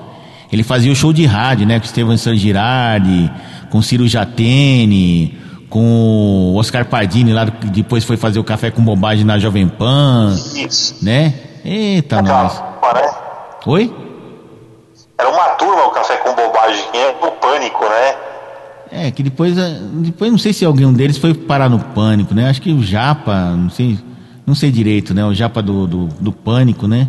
Que hoje está na, na 97, não sei. né? Mas tá tudo por aí. Inclusive tem dois deles lá do, do, do Café com Bobagem. Acho que é o Ivan de Oliveira e o Zé Américo. Eles eram assessores, assessores parlamentares, sabe de quem? Do Tiririca. Ô, doida. Eu, eu não sei se ainda são, né? Mas na, na outra legislatura, eles eram assessores e, assessores parlamentares lá, fi- ficavam em Brasília. Tanto é que eles pararam de fazer o café com bobagem, né? É, ficou com um tempo. O Oscar também nem, nem vi mais, né? É, eles faziam a Praça Nossa, não estão fazendo mais faz tempo já, né? Não sei o que aconteceu. Verdade, faz, faz muito tempo mesmo. Não, o Oscar Pardini parou de fazer, né? Que ele fazia aquele tião, tonho, tião, o, né? Aquele no final falava, é, é, tem que ficar de olho, que senão só leva pra cabeça, né? Mas o, mas o Zé Américo ainda faz, né? Que ele faz o Datena lá, fica imitando o Zé Datena, Américo, né? é, O, o, Zé- o Zé Américo que ainda trabalha, né? E o Renê, né? O Renê que faz o, o comandante Hamilton, né? É, era tudo da trupe, né? Da, Era trupe, era. Que no começo, Café com Bobagem era o Zé Américo e o Oscar Pardini, lá na Jovem Pan. Né? Eles chamavam de Pardini e Tricolini. É, e depois começou a fazer umas participação no, no- no Domingo Legal, né? Não sei se você lembra, aí, nos anos. Finalzinho dos anos 90. É, depois juntou o Ivan de Oliveira, que eu não sabia, mas o Ivan de Oliveira, não sei se você lembra um programa chamado é, Agildo no País das Maravilhas, que eram com os bonequinhos, Agildo Ribeiro. Ah, já não era do meu tempo. É, isso daí foi década de sim. 80. Quando, Que- quando eu estudei o. Quando a gente estudou a história do audiovisual, eu, eu estudei sim. Tinha até dos políticos, né? Do, do, do Cabaré do. Barata. Isso, então, o Agildo País das Maravilhas era na Bandeirantes. E era assim, era o Agildo Ribeiro e tinha os bonecos. Um era o Ulisses, o outro era o Lula, tal, não sei o quê. Acho que era o Jeff Maia que faziam, né? Ou o Caruso, não lembro direito, né? Aí o que Certo. aconteceu? Aí eles saíram da Bandeirantes e foram pra, pra Rede Manchete fazer o Cabaré do Barata. Isso foi um dos primeiros programas da Manchete também, né? E que, quem fazia as vozes era eh, outro dia era o Japa, o Japa do que tá na Energia 97, o Japa do Pânico, o Ivan de Oliveira, e tinha mais dois ou três da época lá que, que faziam a voz. Ele já era humorista já, né? Faziam imitações tudo, né? Acho que até alguém lá do show de rádio lá também fazia, né? Então cada um, um fazia o Lula, outro fazia o Ulisses Guimarães, outro fazia o Sarney e tal. Era bem legal esse programa, viu? O, o, É, quem, o Cabaré do pra quem Barata. quiser. Pra quem quiser ver têm no YouTube procurar pra ter uma ideia de como é que era, tem bastante, né? De Ah, deve, acervo, deve assim. ter, deve ter. Então, a gente tava, puta, a gente foi falar de Cabaré do Barata, a gente tava falando de Philips, né? Mas é assim mesmo, né? Uma coisa puxa a outra, né? Nossa, João a Philips, puxou tudo, né? e a Philips era marca de televisão, realmente. Ah, outro programa que eles patrocinaram na TV, sabe qual foi? O Flávio Cavalcante, quando ele foi para Bandeirantes em 1981, 82. O cenário deles era, era um, era um programa à noite, era Boa Noite Brasil, Boa Noite Brasil, que depois Gilberto Barros pegou o nome para ele, né? Na Bandeirantes, 81, 82, eu tava no Senai já. E é, toda noite a gente assistia, tinha uma audiência danada o programa, porque todo mundo assistia. Meu pai adorava o programa, né, meu? E era assim, todo dia. é, as- Ele tinha bastante monitor, né, atrás, né? isso, esse mesmo, é tudo da Philips, né, meu? E a Philips. tra- Ah, então. Depois eles trocaram, acho que pela Mitsubishi, alguma coisa assim, né? E na época, na época tinha bastante também televisor da Mitsubishi também, viu? É. Que a Mitsubishi entrou com aquele merchandising, aquele marketing de. ah, no- nossas te- nossos aparelhos de TV são tão bons que nós vamos garantir. Se você comprar agora, né, isso na Copa de 82, né? Nós vamos dar garantia que eles não vão quebrar até o final da Copa de 86, né? Foi a campanha que eles lançaram na, na Copa de 82. Garantia até o final da Copa de 86. Quer dizer, os caras, porra, é foda, hein, meu? Quatro anos de garantia, esse negócio quebra, hein? Eles estão um prejuízo, né? Mas parece que o Verdade. Mitsubishi era uma marca boa, que eu não soube de ninguém que quebrou o aparelho nesses quatro anos aí. É, na, na- nos anos 90 também tinha bastante TV Mitsubishi também, TV de 20, 29, videocassete também. É, que, que as, as- as televisões que mais vendiam na época, que, assim, as mais famosas assim, né, que o pessoal, as mais populares era a Mitsubishi, era a Mitsubishi e a Sharp, Sharp também, né? A Sharp, Era. a Sharp inventou Era. aquele, a, aquele Sharp, a Sharp, uma, a Sharp uma época voltou em 2011 que eu vi, Hum. uma vez, nem acreditei, eu vi num supermercado, vendendo um televisor de LCD da Sharp. Sei. Mas, mas falaram que era a OSI, era uma parceria com a OSI. Aí eu já não, não sei se, se, se fizeram, terceirizou, né? Ó, se você quer dizer a AOC, não? Isso, aquela que faz monitor, né? É, inclusive o monitor aqui no meu computador, que o meu computador é HP, né? Mas o monitor é da AOC. E é bom o monitor, viu? É melhor que o da Samsung. Então, então, e aí parece que não era bem Sharp, parecia que a AOC, né, fazia para eles e a Sharp era uma parceria, né? Só colocava o logotipo dela, né? Isso. Ah, tá. E eu falei, caramba, a Sharp depois desapareceu também, não vi mais televisores de LCD da Sharp, né? É, que a Sharp era da família Maquiline. A Sharp é, era do tal de Matias. Matias Maquiline, né? É, era assim, é, tudo, acho que é tudo judeu, né? Porque a Sharp era do, da família Maquiline, a Gradiente era da família Staub, Eugênio Staub, e a CC era da, da família Sverner, né? Como a gente viu no, no ouviu no vídeo anterior, né? E esse Eugênio Staub aí, ele patrocinava uma revista muito importante da década de 80, que era a revista São 3. Que, que era dirigida por quem? Pelo Maurício Kubrusli, aquele que fez, ficou muito tempo no Fantástico. Por onde anda Maurício Kubrusli? Carnaval, né? Carnaval também. E foi diretor de uma rádio muito importante da década de 80 chamada Nova Excelsior FM, que era uma rádio, foi a primeira rádio alternativa, né, de, de São Paulo que tocava música alternativa, tocava rock, tocava punk, tocava os alternativos da época lá, Língua de Trapo, Premier, Grupo Rumo, tocava punk lá do Rio de Janeiro, era bem legal o som deles, né, meu? E só música brasileira durante o dia todo, mas só música brasileira alternativa, né? E o Kubrus durante 10 anos dirigiu a revista Som 3, que é uma revista de áudio, vídeo e música, né? Segunda parte, pô, era a Bíblia, era a Bíblia da, da, da, do som, né? A revista Som 3, na década de 80. Foi a revista mais importante da, da, da década de 80, né, meu? E eu, eu, eu tinha quase todos os exemplares, viu? Poxa, legal. E você sabe que a Mitsubishi também foi um, a Sharp também tinha muito videocassete da Sharp, televisão. Isso, verdade, é verdade. Tinha também a Mitsubishi também fazia até caneta uma época. né? É. A Mitsubishi, na verdade, lá no Japão, a Mitsubishi, ela não mexe só com eletrônicos, ela também tem, é, é Mit- Mitsubishi, ela também tem uma parte metalúrgica, né? Ela faz equipamentos, Carro, né? máquinas operatriz, não é isso? Oi? Pajero, carro. Ah, sim, automóveis Pajero, também, né? Não, mas tem uma parte, uma- a parte automobilística tem uma parte de, de máquinas operatrizes também, máquinas para indústria, né? Furadeira, não sei o que tal. E, o Mitsubishi é um conglomerado grande, né? Que a gente só, só lembra assim mais da televisão e, e dos veículos, né? Que é, que, é, que é o mais proeminente hoje em dia, né? É verdade. Tinha até uma época que eu via caneta Mitsubishi. Eu olhava assim e falava, nossa, né? É verdade. É a caneta. Quanta coisa, né? Quanto, quanto ramo, né? Automotivo, eletrônico. É, essas empresas se expandem bastante, né? E você vê, a Philips hoje em dia, o que, que nós temos de Philips no Brasil no mercado assim? A linha de. Acho que é mais barbear, né? Não, não, acho que é mais a linha de iluminação, né? Lâmpadas de tudo quanto é jeito, né? Lâmpadas Philips, halógenas e tal, né? Tanto é Lâmpada de LED, né? Que agora lâmpada de LED. Fones de ouvido, ele falou também, né, de fones de ouvido. Inclusive, os dois fones de ouvido que eu tenho aqui é, são da Philips, né? tem bastante fone. Tinha bastante fone também, aqueles foninhos que a gente falava que era de Alckmin, né? Aqueles pequenininhos. Isso, também tem, né? Eles têm uma linha completa de fone de ouvido, né? Qualquer loja que você vá, mesmo as lojas pequenininhas, tem sempre, sempre vende algum, algum fone de ouvido da Philips, né, meu? E é engraçado que são os melhores, né, meu? Pra mim são os melhores, são os melhores que tem no mercado. Pode ser o, aquele pequenininho, pode ser o fone de ouvido de ar, pode ser esse grandão aqui de, de estúdio e gravação. São os melhores que tem, né? São muito bons. Acho que, acho que uma época tinha até microfone da Philips, eu, eu não lembro. Não, não Acho que lembro não, época. microfone da Philips não. Tinha, tinha os gravadores, né? Gravadores tinha. Gravadores, radiogravadores. Nossa, né?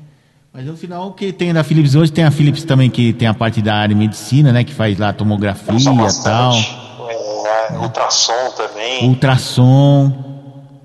É Uma vez fui fazer um exame no Mário Covas lá, o ultrassom era da Philips, né? Outra também que é boa em ultrassom também, que na área da saúde é a Toshiba, né? Também as... A Toshiba, a Toshiba é outra empresa também que atua na área de eletrônicos, de medicina, né? Acho que na área de Agora- automobilística também. Agora atualmente, agora atualmente o televisor da, da, da Toshiba ficou TSL, né? TSL, né? Ah, é? TCL é da Toshiba, é? É, eu não sei, porque ah, sumiu, né? Você não vê mais. É difícil você ver alguma marca da sempre Toshiba. Era, também era televisão. Toshiba porque eram duas marcas, né? Tinha a Semp, que eu acho que, Sempre acho que era americana, Toshiba, né? que era americana, né? Aí se juntou com a Toshiba, né? Eu, eu cheguei a ter uma televisão Semp, preto e branco. Foi a primeira televisão que teve lá em casa. Era uma televisão da Semp. Eu não sei se a Semp era nacional. Vamos ver a história da Toshiba aqui. Vamos ver se a gente acha pra tirar dúvida, né? Já que estamos aqui com a mão na massa, né? Vamos, vamos ver se tá, tá, tem linha ainda, né? História da Toshiba, né? Agradecendo aí aos nossos colegas da, da- do site Tech Tudo, né? É muito interessante também. Vamos ver se eles contam da história da Joint Venture, né? Da sempre Toshiba, vamos ver. Isso, Joint Venture, né? A história da Toshiba Tecmundo. Ah, a história da TCL Tecmundo. Será que tem... Vamos ver da Toshiba e a gente descobre, né? Vamos ver aqui, ó. É, porque Olha lá, a história da Toshiba, vamos ver. Precisando de um site profissional? Não, Eu não tô acabei de precisando, criar não. um com Wix para Sai meu daí, Box. Olha só como ficou. Quando alguém fala em Toshiba, o que vem na sua cabeça provavelmente são ótimas memórias de eletrônicos. A empresa é mesmo muito querida aqui no Brasil até hoje e é sobre ela que a gente vai falar nesse capítulo da nossa série de História da Tecnologia. Você vai conhecer a origem super antiga dela, a explosão no Brasil, os muitos erros de negócio e a situação atual. Mas antes eu vou pedir para você se inscrever aqui no canal do Tecmundo se você ainda não é inscrito. Dá um joinha no vídeo que eu garanto que tá muito legal e toca no sininho que tem vídeo todo dia e você recebe a notificação antes de todo mundo. Beleza? Então vamos lá para a história da Toshiba. A Toshiba é uma das empresas de origem mais antigas que a gente já contou por aqui. O começo dela é a fusão de duas empresas. A Tanaka Seisakushu, ou Tanaka Trabalhos de Engenharia, foi fundada em 1875 por Tanaka Hisashige, um dos inventores mais importantes do país. Ele é considerado o gênio das maravilhas mecânicas e o Thomas Edison do Japão, não é pouca coisa não, viu? Ele começou a carreira fazendo bonecas Karakuri, mas inventou também um relógio super complexo e até modelos de navio de guerra. A companhia foi a primeira a fazer um telégrafo no país e também uma das grandes responsáveis por ajudar o Japão a se modernizar durante a restauração Meiji, uma das revoluções políticas mais importantes do país e que derrubou o governo em forma de shogunato. Ela mudou o nome de Tanaka para Shibaura pouco depois da morte do seu fundador. Já a Tokyo Denki, ou Tokyo Eletricidade, foi fundada por Miyoshi Shoichi e Ichizuki Fujioka em 1890, como Hakunetsusha. Ela começou vendendo lâmpadas elétricas de filamento de bambu, as primeiras fabricadas no país, além de criar a lâmpada elétrica de duplo filamento. Depois de um terremoto de 1923 que deixou muitos danos e até causou a morte de vários funcionários, a companhia muda o foco e também passa a fornecer equipamentos médicos e de transporte. Na década de 1930, o governo japonês proíbe a fabricação de bens para casa, para economizar os metais e outras matérias-primas e direcionar tudo para a guerra.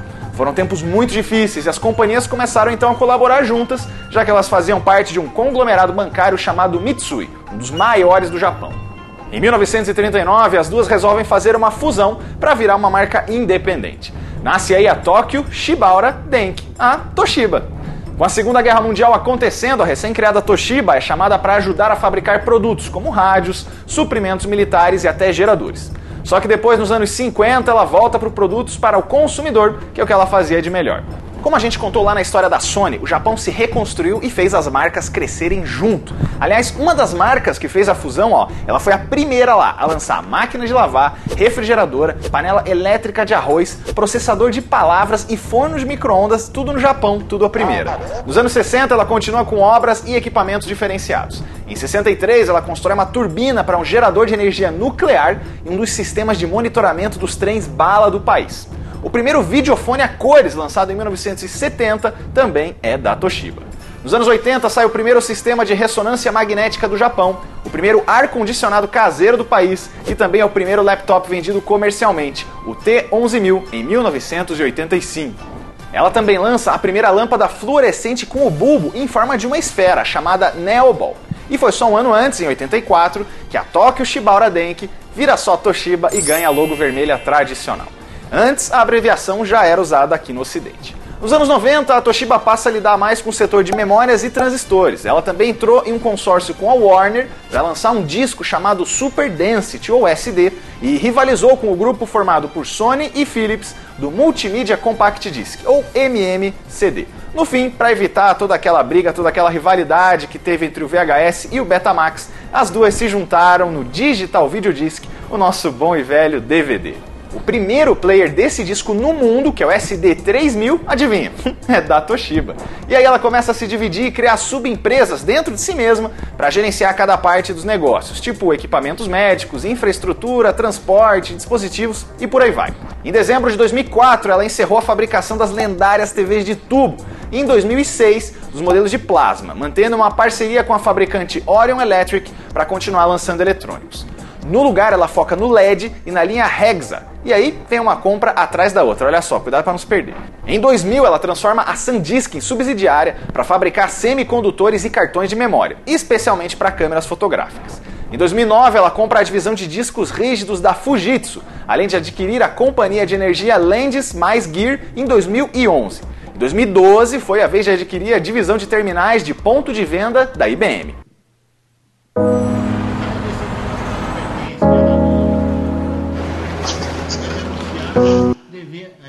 Entre as últimas boas notícias da marca, em 2014 ela lança o Chromebook 2, em parceria com a Google, e o tablet Dynapad em 2016. No ano anterior, ela anunciou uma memória flash em 3D com 48 camadas para gravar mais dados em menos espaço, e que agora em 2017 ficou ainda melhor.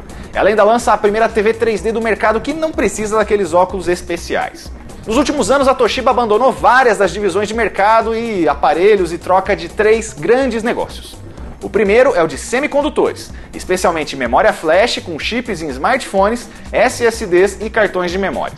Ela chegou a ser vice-líder desse mercado. O segundo é o maquinário industrial e o terceiro é o segmento de energia.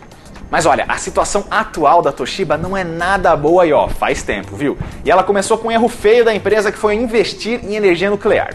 Em 2006, ela comprou a companhia de energia Westinghouse por 5,4 bilhões de dólares. Essa é uma das maiores donas de reatores nucleares dos Estados Unidos e na época a expectativa é que esse mercado disparasse. O preço foi considerado alto, mas a Toshiba apostou tudo e até comprou empresas menores nesse setor. Mas o acidente na usina de Fukushima no Japão e a concorrência de energias alternativas mais baratas, como o gás natural, enfraqueceu muito esse mercado. Só no ano fiscal de 2016, as perdas nesse setor foram de 8,4 bilhões de dólares, bem mais do que ela pagou pela empresa inteira. O pedido de falência veio em maio de 2017. Usinas que ficaram com obras pela metade, atrasadas em anos e já bem acima do orçamento, serão finalizadas só com pagamentos parcelados dessas dívidas. A Toshiba ainda se envolveu em um escândalo fiscal que sujou muito a imagem da marca e foi descoberto em abril de 2015. Nos seis anos anteriores, ela teria inflado os lucros em mais de um bilhão de dólares e falado que tinha superado as metas, quando na verdade estava longe de conseguir. As ações despencaram e o CEO Hisao Tanaka até pediu para sair depois disso. A saída que a empresa encontrou para aliviar os problemas foi começar a vender alguns dos seus bens mais preciosos. A divisão de chips foi vendida por 18 bilhões de dólares para um grupo de empresas chefiado pela japonesa Bain Capital e que inclui a Apple e a Kingston. Um ano antes, a SanDisk foi vendida para Western Digital e agora, em novembro, foi a vez da área de TVs para Hisense. Mas vamos falar do Brasil, não é mesmo? A empresa japonesa veio para cá em 1968, em Contagem, Minas Gerais, para fabricar transformadores e atuar mais para a área de fornecimento de aparelhos para companhias de energia elétrica. E em 1977, ela estabelece um casamento que você conhece muito bem aí em casa, fazendo uma parceria com a fabricante brasileira e criando a Sempre Toshiba. A marca nacional sempre significa Sociedade Eletromercantil Paulista, merece uma história separada com certeza, mas a gente já vai adiantar aqui. Ela existe desde 1942, sob a fundação de Afonso Brandão Renel. A marca lançou antes dessa parceria alguns clássicos, como o rádio PT76, que é apelidado de Capelinha, e o primeiro televisor fabricado no Brasil em 51. A Sempre Toshiba sempre se destacou no mercado de TVs e também trouxe várias novidades para o país. Elas incluem a TV com olho mágico, que regula a qualidade da imagem de acordo com a iluminação do ambiente, também a TV com a tela widescreen, a TV multimídia, que servia também de monitor, a TV que era combinada com videocassete, a TV portátil de 10 polegadas e também modelos de telas grandes que ainda não existiam no Brasil. O primeiro videocassete de quatro cabeças também foi dela. Em 72 e 74 saem as primeiras TVs a cores do Brasil com 20 e 14 polegadas. E um recado especial aí para o nosso amigo Camil Júnior que deve estar vendo esse vídeo. Tem também o controle remoto Lumina, aquele que marcou a infância de muita gente e que brilha no escuro. Quem viveu essa época de ouro da Sempre Toshiba lembra também muito dos comerciais clássicos de TV, com aquela TV quebrada, de até 50 meses de garantia e do slogan: Os nossos japoneses são mais criativos que os outros. Moço, a minha TV quebrou e eu trouxe para consertar. É uma sempre Toshiba! Yasuo, vender! Akira! Asao, põe aqui! Uma sempre Toshiba quebrada! Chama bom! Chama vizinho! É sempre Toshiba mesmo! Não quebrou não! Pirata contrário! Ah, se liga, cabeção! Só a Sempre Toshiba dá até 50 meses de garantia em TVs sem cobrar mais por isso. Nossos japoneses estão mais criativos que os outros. A Sempre Toshiba foi reconhecida por muitos anos como uma das maiores empresas de eletroeletrônicos do país. Fora do segmento de TVs, ela também fabricava DVDs, radiogravadores, home theaters, telefones sem fio, DVDs e muito mais. A partir de 96, ela também começou a lançar notebooks e tablets como o MyPad, celulares e outros aparelhos sobre o selo STI, que significa Sempre Toshiba Info e existiu até alguns anos atrás. Mas o mercado estava difícil. Em 2013, o Afonso Renel sai da aposentadoria aos 83 anos para colocar a marca de volta nos trilhos. A parceria com a Sempre foi desfeita em 2016, depois de 40 anos, especialmente após o fim da divisão de TVs da empresa japonesa um ano antes. A Sempre então encontrou um novo relacionamento estável, agora com a gigante chinesa TCL, e já no mesmo ano começou a lançar modelos com essa nova marca. E essa é a história da Toshiba, uma empresa que tem uma história longa e incrível para contar tanto no Japão quanto aqui no Brasil. Infelizmente, a situação atual dela não é das melhores, mas fica claro todo esse legado para a história da tecnologia. Se você tem uma sugestão de uma empresa, de um produto ou um serviço que você quer ver contado por aqui, deixe seu comentário que você sabe que a gente lê. Eu vou falar de novo para você se inscrever no nosso canal, dá o joinha e toca no sininho. Até a próxima! É, Rafael, você tá acordado ainda, Rafael? Rafael? Não, tamo aqui. Opa, tamo aqui. Não caiu, né? Você não caiu, né, cara? Que legal, olha só. Viva a nossa telefonia, Não, né? Ah, que bacana. Então, ela, então a gente confirmou o que eu falei, é, agora é TCL, né? Isso. A TCL é sensores, né? chinesa. É chinesa a TCL, né? É, agora não, não se vê mais sempre Toshiba, agora é TCL, né? É, como aquela, aquela, aquela empresa japonesa, que nunca foi japonesa, que é coreana, a Samsung, né? É que a gente tá tão acostumado com japonês, mexendo com, com parte eletrônica, que a gente acha que tudo é japonês, né? Ou americano, né? Que nem a Philips, né? Que nem o rapaz falou aqui, o narrador falou aqui da, da, da- da- do, do site daqui da Tecmundo, né? Desse vídeo Tecmundo. Poxa, ao contrário que possa parecer, ela não é nem inglesa, eu nunca, muita gente achava que era inglesa, nem inglesa nem americana, ela é, ela é, ela é holandesa, né? A Philips, né? Isso. Ah, que legal, putz. Mas legal, né? Poxa vida, não, eu, eu, eu dou assim, porque a Sempre e a Sempre Toshiba, né, de- tá indo bem os negócios, né? Eu lembro que tinha muita marca também de computador STI, né? Isso, é verdade, é. É verdade, tinha. STI sempre Toshiba Informática, né? Então, como eu falei pra vocês. Tinha HD também. Isso. Eu tinha lá em casa tinha a primeira TV que meu pai comprou em 1970 para assistir a Copa de 70 era uma Sempre, mas não era sempre Toshiba. E eu não sabia que era Sempre, nacional. Oi? Era só Sempre na época, né? É, sempre ele disse o nome aí, era sempre era como que é?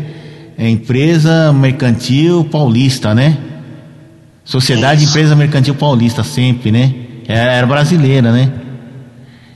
É que nem a Filco. A, a Filco é outra história que nós vamos deixar para outro dia, né? Que senão tá louco. Vamos ficar só passando os vídeos do cara, né? Os áudios dos vídeos, né? A Filco também, que a Filco, ela começou com uma fábrica de baterias. Oi? Também tinha a Filco Hitachi, né? É que antes era Ford e Filco. O pessoal até confundia a Filco com a Philips, né? Achava que era a mesma coisa, mas não era não. A Filco é americana. Era uma fábrica de baterias, se não me engano, e se chamava Philadelphia Company. Nasceu na Filadélfia, né? Company. Né? Isso.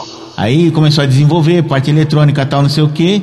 Aí chegou no Brasil, ela ficou muitos anos aqui e começou a fabricar televisão. Tanto é que tinha televisão da Philips e televisão da Filco. A da Filco eu acho que era até mais vendida do que a da, da, da, da Philips, né? Aí quando foi na década de 80, quando eu entrei na Ford, a Ford comprou a Filco. Lá nos Estados Unidos comprou aqui, né? Então tinha, então você vê muitos Filco Ford. Então você vê aparelhos de som da época, eles, eles vendiam muito era rádio relógio, né? Rádio relógio e, e rádio toca-fita, né? Toca-fita de carro, né? Então você vê lá Filco e o logotipo da Ford, que a Ford tinha comprado. Então todos os carros da Ford saíram com saíram de fábrica, ou a maioria dos carros da Ford saíram de fábrica com, ou com rádio ou com rádio toca-fitas da, da, da Filco, né?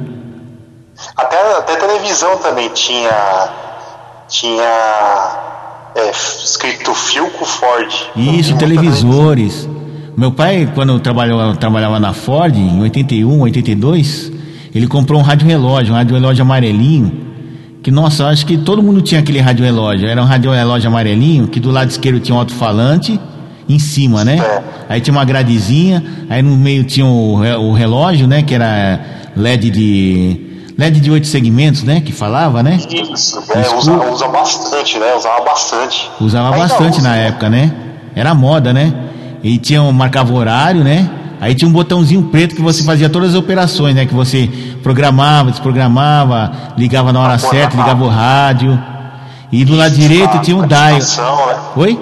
Não sei. Tinha o dial com cordinha, né? Pra você ir mexendo ali. Aí tinha o dial com volume. eh, Do lado direito era o dial, né? Dial con- convencional, em cima o FM, embaixo o AM, né? E era bom aquele rádio. Pra você ter uma ideia, o AM dele era tão bom, mas tão bom que ele tinha um fiozinho atrás, né? Um fiozinho do AM. Que seis, se eu ligasse o rádio 6 horas da manhã, eu conseguia ouvir rádio do Rio de Janeiro, cara. Rádio Mundial do Rio de Janeiro. Conseguia ouvir, a, a- de tardezinha eu conseguia ouvir rádio de, de Porto Alegre. As, a Rádio Gaúcha, Rádio Guaíba. E aí de tardezinha lá, de, noite, né? E de tardezinha, naquela época dava, hoje em dia não dá mais porque tinha, tem, tem muitas FMs, né? Eu consegui ouvir, sabe o que? Rádio Estéreo Vale, de São José dos Campos, lá pelas 5 e meia, 6 horas da tarde. Em FM, hein? Em FM. Caramba, e a antena era tão longe, né? Porque lá no, no, no Vale do Paraíba, né? Vale do Paraíba, é, Vale do Paraíba. Mas assim, aqui naquele tempo não tinha tantas emissoras de rádio, então como ah, tinha mais espaços, então você conseguia ouvir rádio de longe. Você conseguia ouvir rádio de Santos, como por exemplo a, a 95 FM, né, que eu acho que é a Jovem Pan hoje, que era 95,3, mas naquela época não tinha a nativa, que era 95,3. Eu consegui ouvir a Cultura FM 106,7, mas naquele tempo não tinha a, a Mix FM, né? Então você conseguia ouvir. Mas não era, não era o tempo todo, não. Era tipo assim, é, mais de tardezinha, lá pelas 5 e meia, 6 horas, né? Na hora da alvorada, né? Acho que é algum, algum efeito, fenômeno atmosférico, a- as ondas de FM se propagavam com, com mais distância, né? Entendi. E de noite, de noite você conseguia ouvir a, a Rádio Globo do Rio, a Rádio Tupi do Rio, nesse, nesse rádio gravador.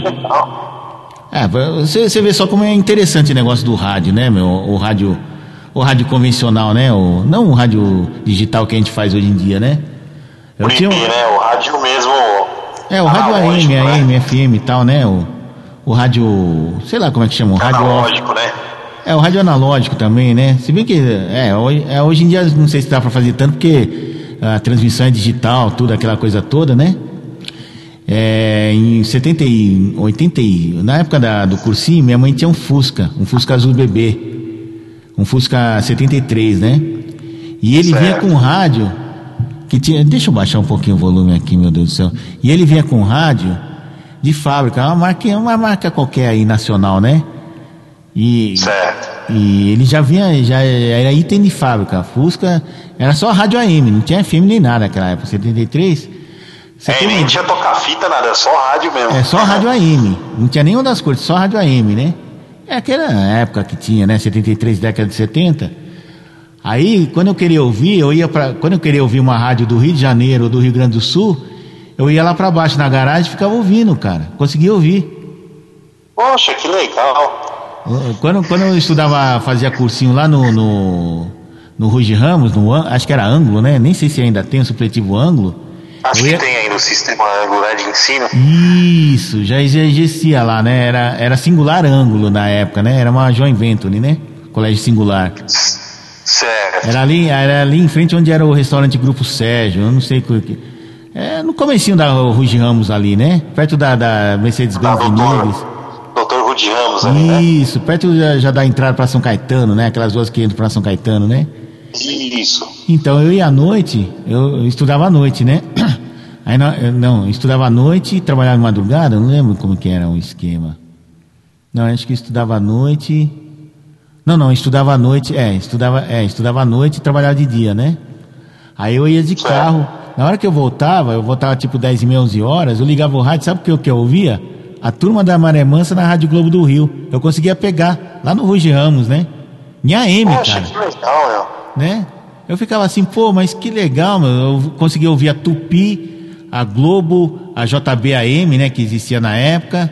Era bem interessante isso daí, né?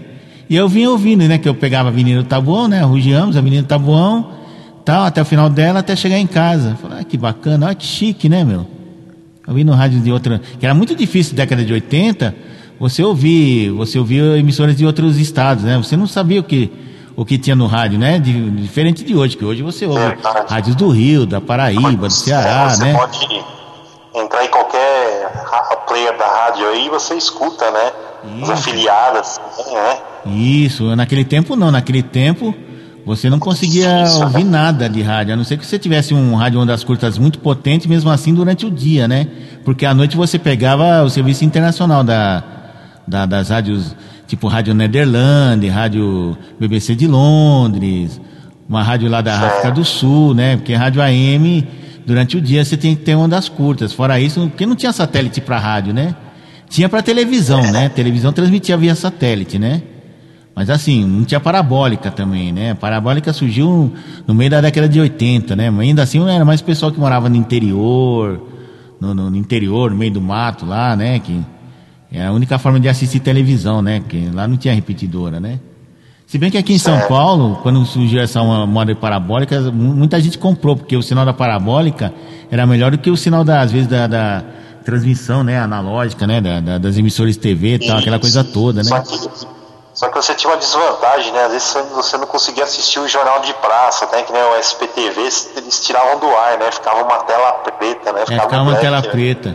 Aí anos depois, o que, que eles fizeram para cobrir essa deficiência? Eles criaram um jornal, que um Só jornal nacional, Brasil, Jornal Brasil, alguma coisa assim. é Brasil Jornal, alguma coisa assim, que era para enquanto estava passando a- o noticiário local lá na, na, na praça, você assistia um jornal, não era bem um jornal nacional, era, era assim, em São Paulo aconteceu isso, jornal de curiosidades, né?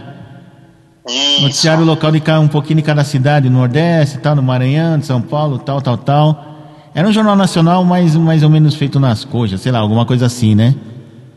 É, e às vezes de manhã, assim que tá passando o, o Bom Dia Brasil, alguma coisa assim, o Bom Dia São Paulo, passam uns programas da Globo News, né? Aí a Globo coloca. Isso, é verdade, é verdade.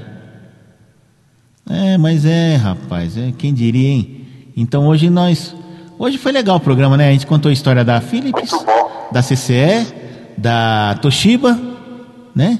Agradecer aí o pessoal do, da A gente Tecmundo aí. da- da redação também, da história da redação que você contou. É da diagramação, né? Verdade. Do Rádio das Curtas, né? As expressões usadas em outros estados, né? Isso porque eu peguei uma revistinha. Cadê? Até a revistinha sumiu aqui.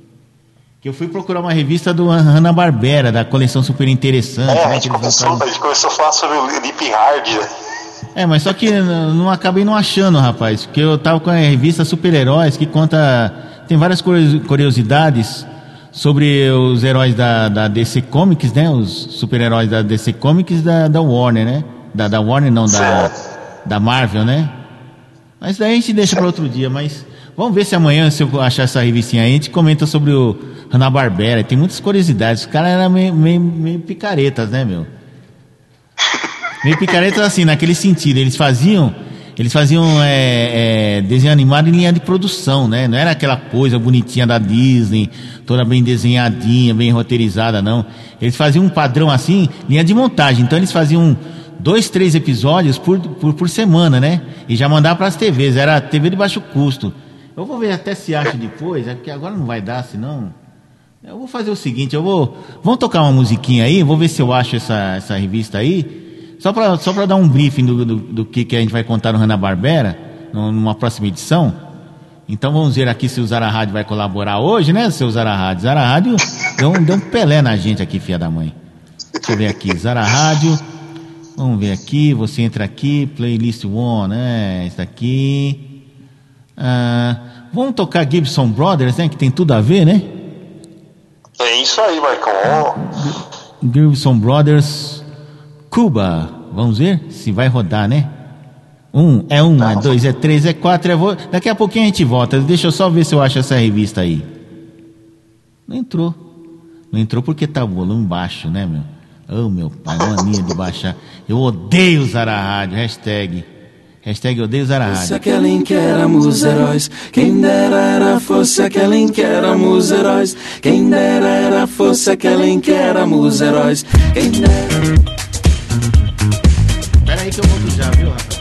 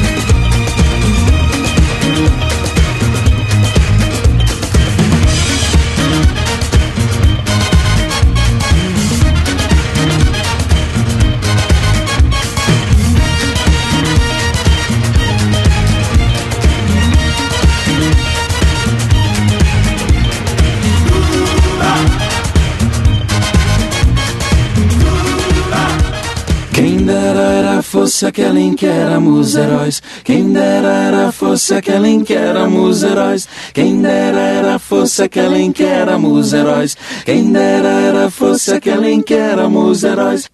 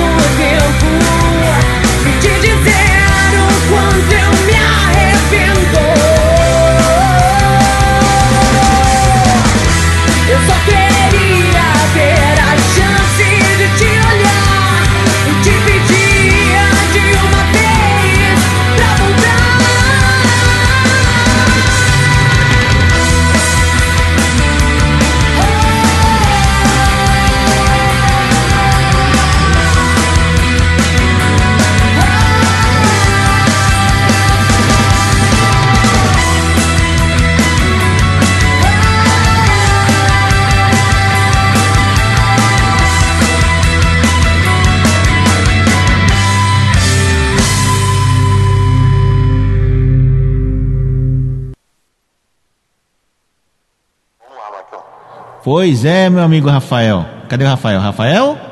Oi? Estamos aqui. Ih, cara, eu não tô ouvindo. Opa, deixa eu ver aqui. Ah, tá aqui. Ah, agora sim, o retorno aumentou o retorno aí. Som, quero ouvir minha voz, né? Então, nós ouvimos aí Teorias do Amor Moderno, banda da nossa amiga Larissa Alves, né? E da nossa amiga. Não. É. Como é que fala hoje em dia, Rafael? A namorada da nossa colega Vanessa, né? Vanessa Magri. Né? E, e também com a, com a música Uma Chance. E o Teatro Mágico com Da Luta e The Gibson Brothers, Cuba. Que na minha época de, de, de Senai tinha um rapaz lá chamado Cuba, né? Marco Alberto Cuba. Que a gente cantava Cuba, quem anda baixa as calças. É, é, rapaz, é brincadeira, né, meu? Então, quando ele. O moleque era muito chato, meu. Putz, grilo, muito chato. Oh, meu Deus do céu. Sabe assim, parecia que era chato profissional, aprendiz de chato profissional. Então, quando ele começava com muita frescura, o pessoal mais velho lá, do, do- da Ford, né? Chegava e falava, Cuba, ah, baixa as calças, né? É, enfim, é que eu não posso falar nesse horário porque tem reprise durante o dia, né? Aí o pessoal vai reclamar na rádio, né? Enfim, é isso daí, vocês entenderam, né? É isso aí. Vamos lá. Acabou, né, Rafael? Duas horas. Isso aí, hoje a gente foi bem legal o programa, a gente abordou vários assuntos aí.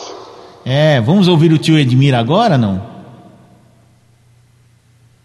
E Marcão, caiu aqui? Vamos ouvir o tio Edmir? Vamos ouvir. É, vamos ouvir. Mas para você que está nos ouvindo aí pela nossa rádio preferida, é, meu amigo, minha amiga, continue ouvindo essa sensacional programação. Ah, preparada com muito. Preparada com muito carinho pelos nossos programadores, nossos produtores. Então, é isso. Ah, deixa eu ver se eu acho a vinheta para encerrar, né?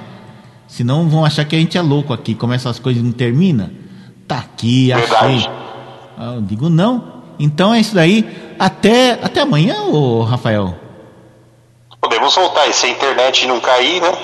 É engraçado que para acessar as coisas na internet, ela caiu, mas com você não caiu, né? Engraçado isso, né?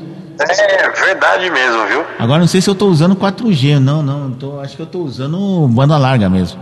Mas um dia tudo isso vai acabar, né? Um dia vai voltar ao normal, né? Se Deus quiser. É que esse coronavírus é tão poderoso que vive derrubando a gente também. É brincadeira, né? Derrubando a nossa linha, é. Enfim, tomara que acabe logo, De viu? repente mudou tudo, né? Não, de repente mudou tudo. Que a gente tava comentando aqui, fora do ar, né? Enquanto vocês ouviam a música. Pelo amor de Deus, né? Acabou o ano, né, cara? Não, Mal começou, já acabou, né?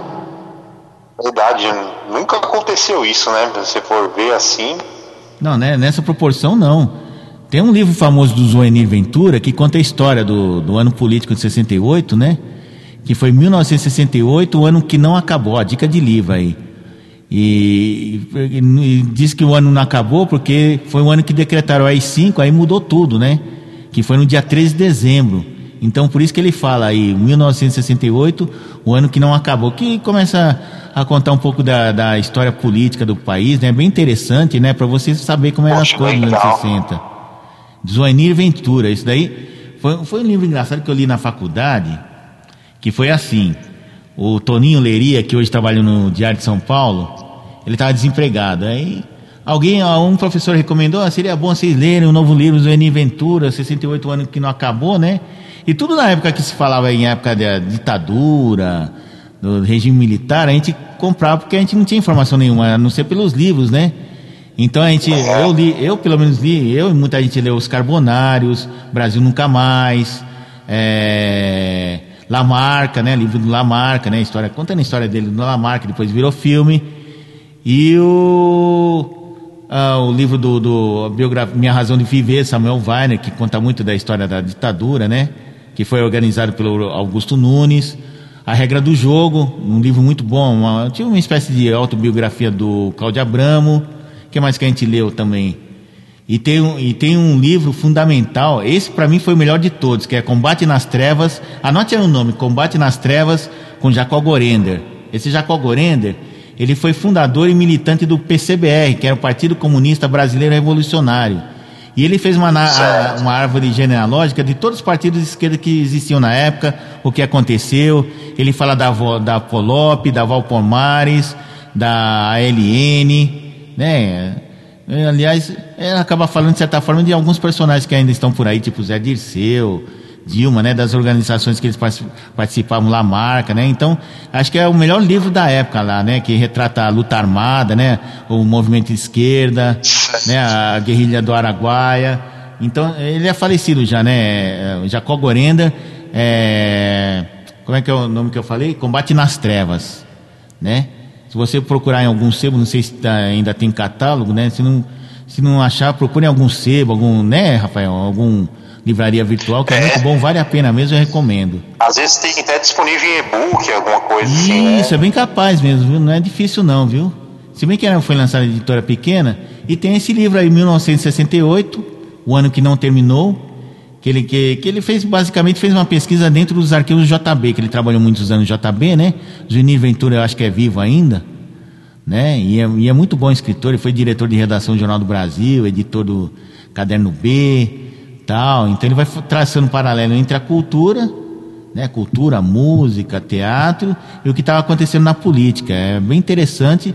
E o livro termina, não vou cometer spoiler, né? Porque foi um ano que não terminou. Vem no dia na noite que foi decretado o AI-5, né? O, o ato, ato institucional número 5. No dia 13 de dezembro de 68. Pois não, Rafael? Oi, Não, Rafael. tranquilo, estamos aqui, estamos ao vivo. Então acho que com essa dica de livro, de leitura, né? Acho que a gente pode encerrar por aqui, né? Podemos, hoje foi muito legal o programa aí. Não, foi muito legal. Nós falamos, nós falamos de marca, de, de fabricantes. Isso. Esse que é o nosso podcast, né? O nosso programa de rádio número 15, né? É 15? Isso. Nossa, o pessoal do, do, do nosso amigo João Carlos Santana já alcançou a gente, que ele tá no número 14, né? Mas só que ele não parou de produzir. A gente teve uma parada por causa dessa porcaria, dessa merda desse Covid-19, né? Mas isso daí, a gente vai seguindo aqui. Em breve nós estaremos gravando e transmitindo ao mesmo tempo é, de madrugada, né? Que realmente tá, tá meio complicado. Por enquanto você vai ouvindo aí a, a nossa exibição inédita, né? Na sua rádio Isso, preferida. especial de especial de, de quarentena. Isso, especiais de quarentena. Muito bem. Então, vamos rodar a vinheta, levantar acampamento, botar o pijama, escovar os dentes, Mandar um né? abraço pro, pro Zé aí. O Zé, ô o Zé, o Zé, o Zé de novo. O Zé dorme nessa hora. Eu não sei porque o pessoal dorme de madrugada, cara. Eu não entendo isso, cara. Mania que o pessoal tem. Chega de madrugada, tá lá dormindo, ó, né? Pô, Madrugada que é legal fazer bagunça, pô. Você já viu show legal, show, show legal bacana, show de rock legal bacana acontecer 4 horas da tarde? Isso daí não existe, né, meu? Verdade. Nossa, depois eu conto umas histórias lá do Cidadão do Mundo. Eu, barato, barato e eu, meu. Cada roubada que a gente entrou, meu. E uma Poxa, vez que- legal, hein? Uma vez que fizeram um festival de reggae, meu. O negócio começou nove da noite. Era cinco da manhã. O pessoal queria continuar até às sete, meu. Eu falei, ah, vá pro inferno, meu. Não. Eu quero ir embora, eu tava cansado, tava pregado. E o barato tava mais pregado que eu, meu. E o barato que tomava conta do bar, fechava tudo, né? Falou, não, você tá. Não, tivemos que botar os caras pontapé pra fora. Moçada, ó, quatro e meia, velho. Ninguém aguenta mais. O reggae já é um ritmo assim que eu adoro, né, meu? Aquela coisa, yo, yo, yo, yo, yo, yo, yo, yo, yo, yo. Aí o cara queria, não, queria ficar no yo, yo, yo, yo, yo, yo, Rastafari, não sei o que. Então... Ih, rapaz. Falou, não, deixa para outro dia, meu. Quando não tiver aqui, vocês podem tocar. Aí eh, foi um custo. Eu, Não, mas tá- não, não dá, velho. Tô aqui desde as sete da noite, meu. Colabora com a gente. Tá bom, tá bom, vambora, vambora, vambora. Eles foram embora, era 20 para 5, ainda ficamos mais meia hora para limpar ó, o cidadão do mundo, o salão, aquela coisa toda, né? Aquela coisa. Nossa, enfim, é. Histórias que a gente passa na vida, né? Pô, legal uma hora contar. Tá bom então, então vamos encerrar, que senão já estouramos o tempo aqui, já tá com duas horas e dez, daqui a pouco vamos fazer três. Um abraço então, Rafael. Um abraço, Marcão. Um abraço a todos aí que ficam ouvindo a gente até agora. É, pe- obrigado pela paciência e pela ciência. É isso aí. Então vamos rodar a vinheta e fechar a tampa do caixão. Até a próxima. Tchau, tchau. Na rádio ABC News. Ogrotec. O passado, o presente e o futuro da tecnologia. Apresentação: Rafael Schaffer, Zé Antônio Martinez e Marco Ribeiro. Gravado nos estúdios da Rádio ABC News, São Paulo. São Paulo. São Paulo.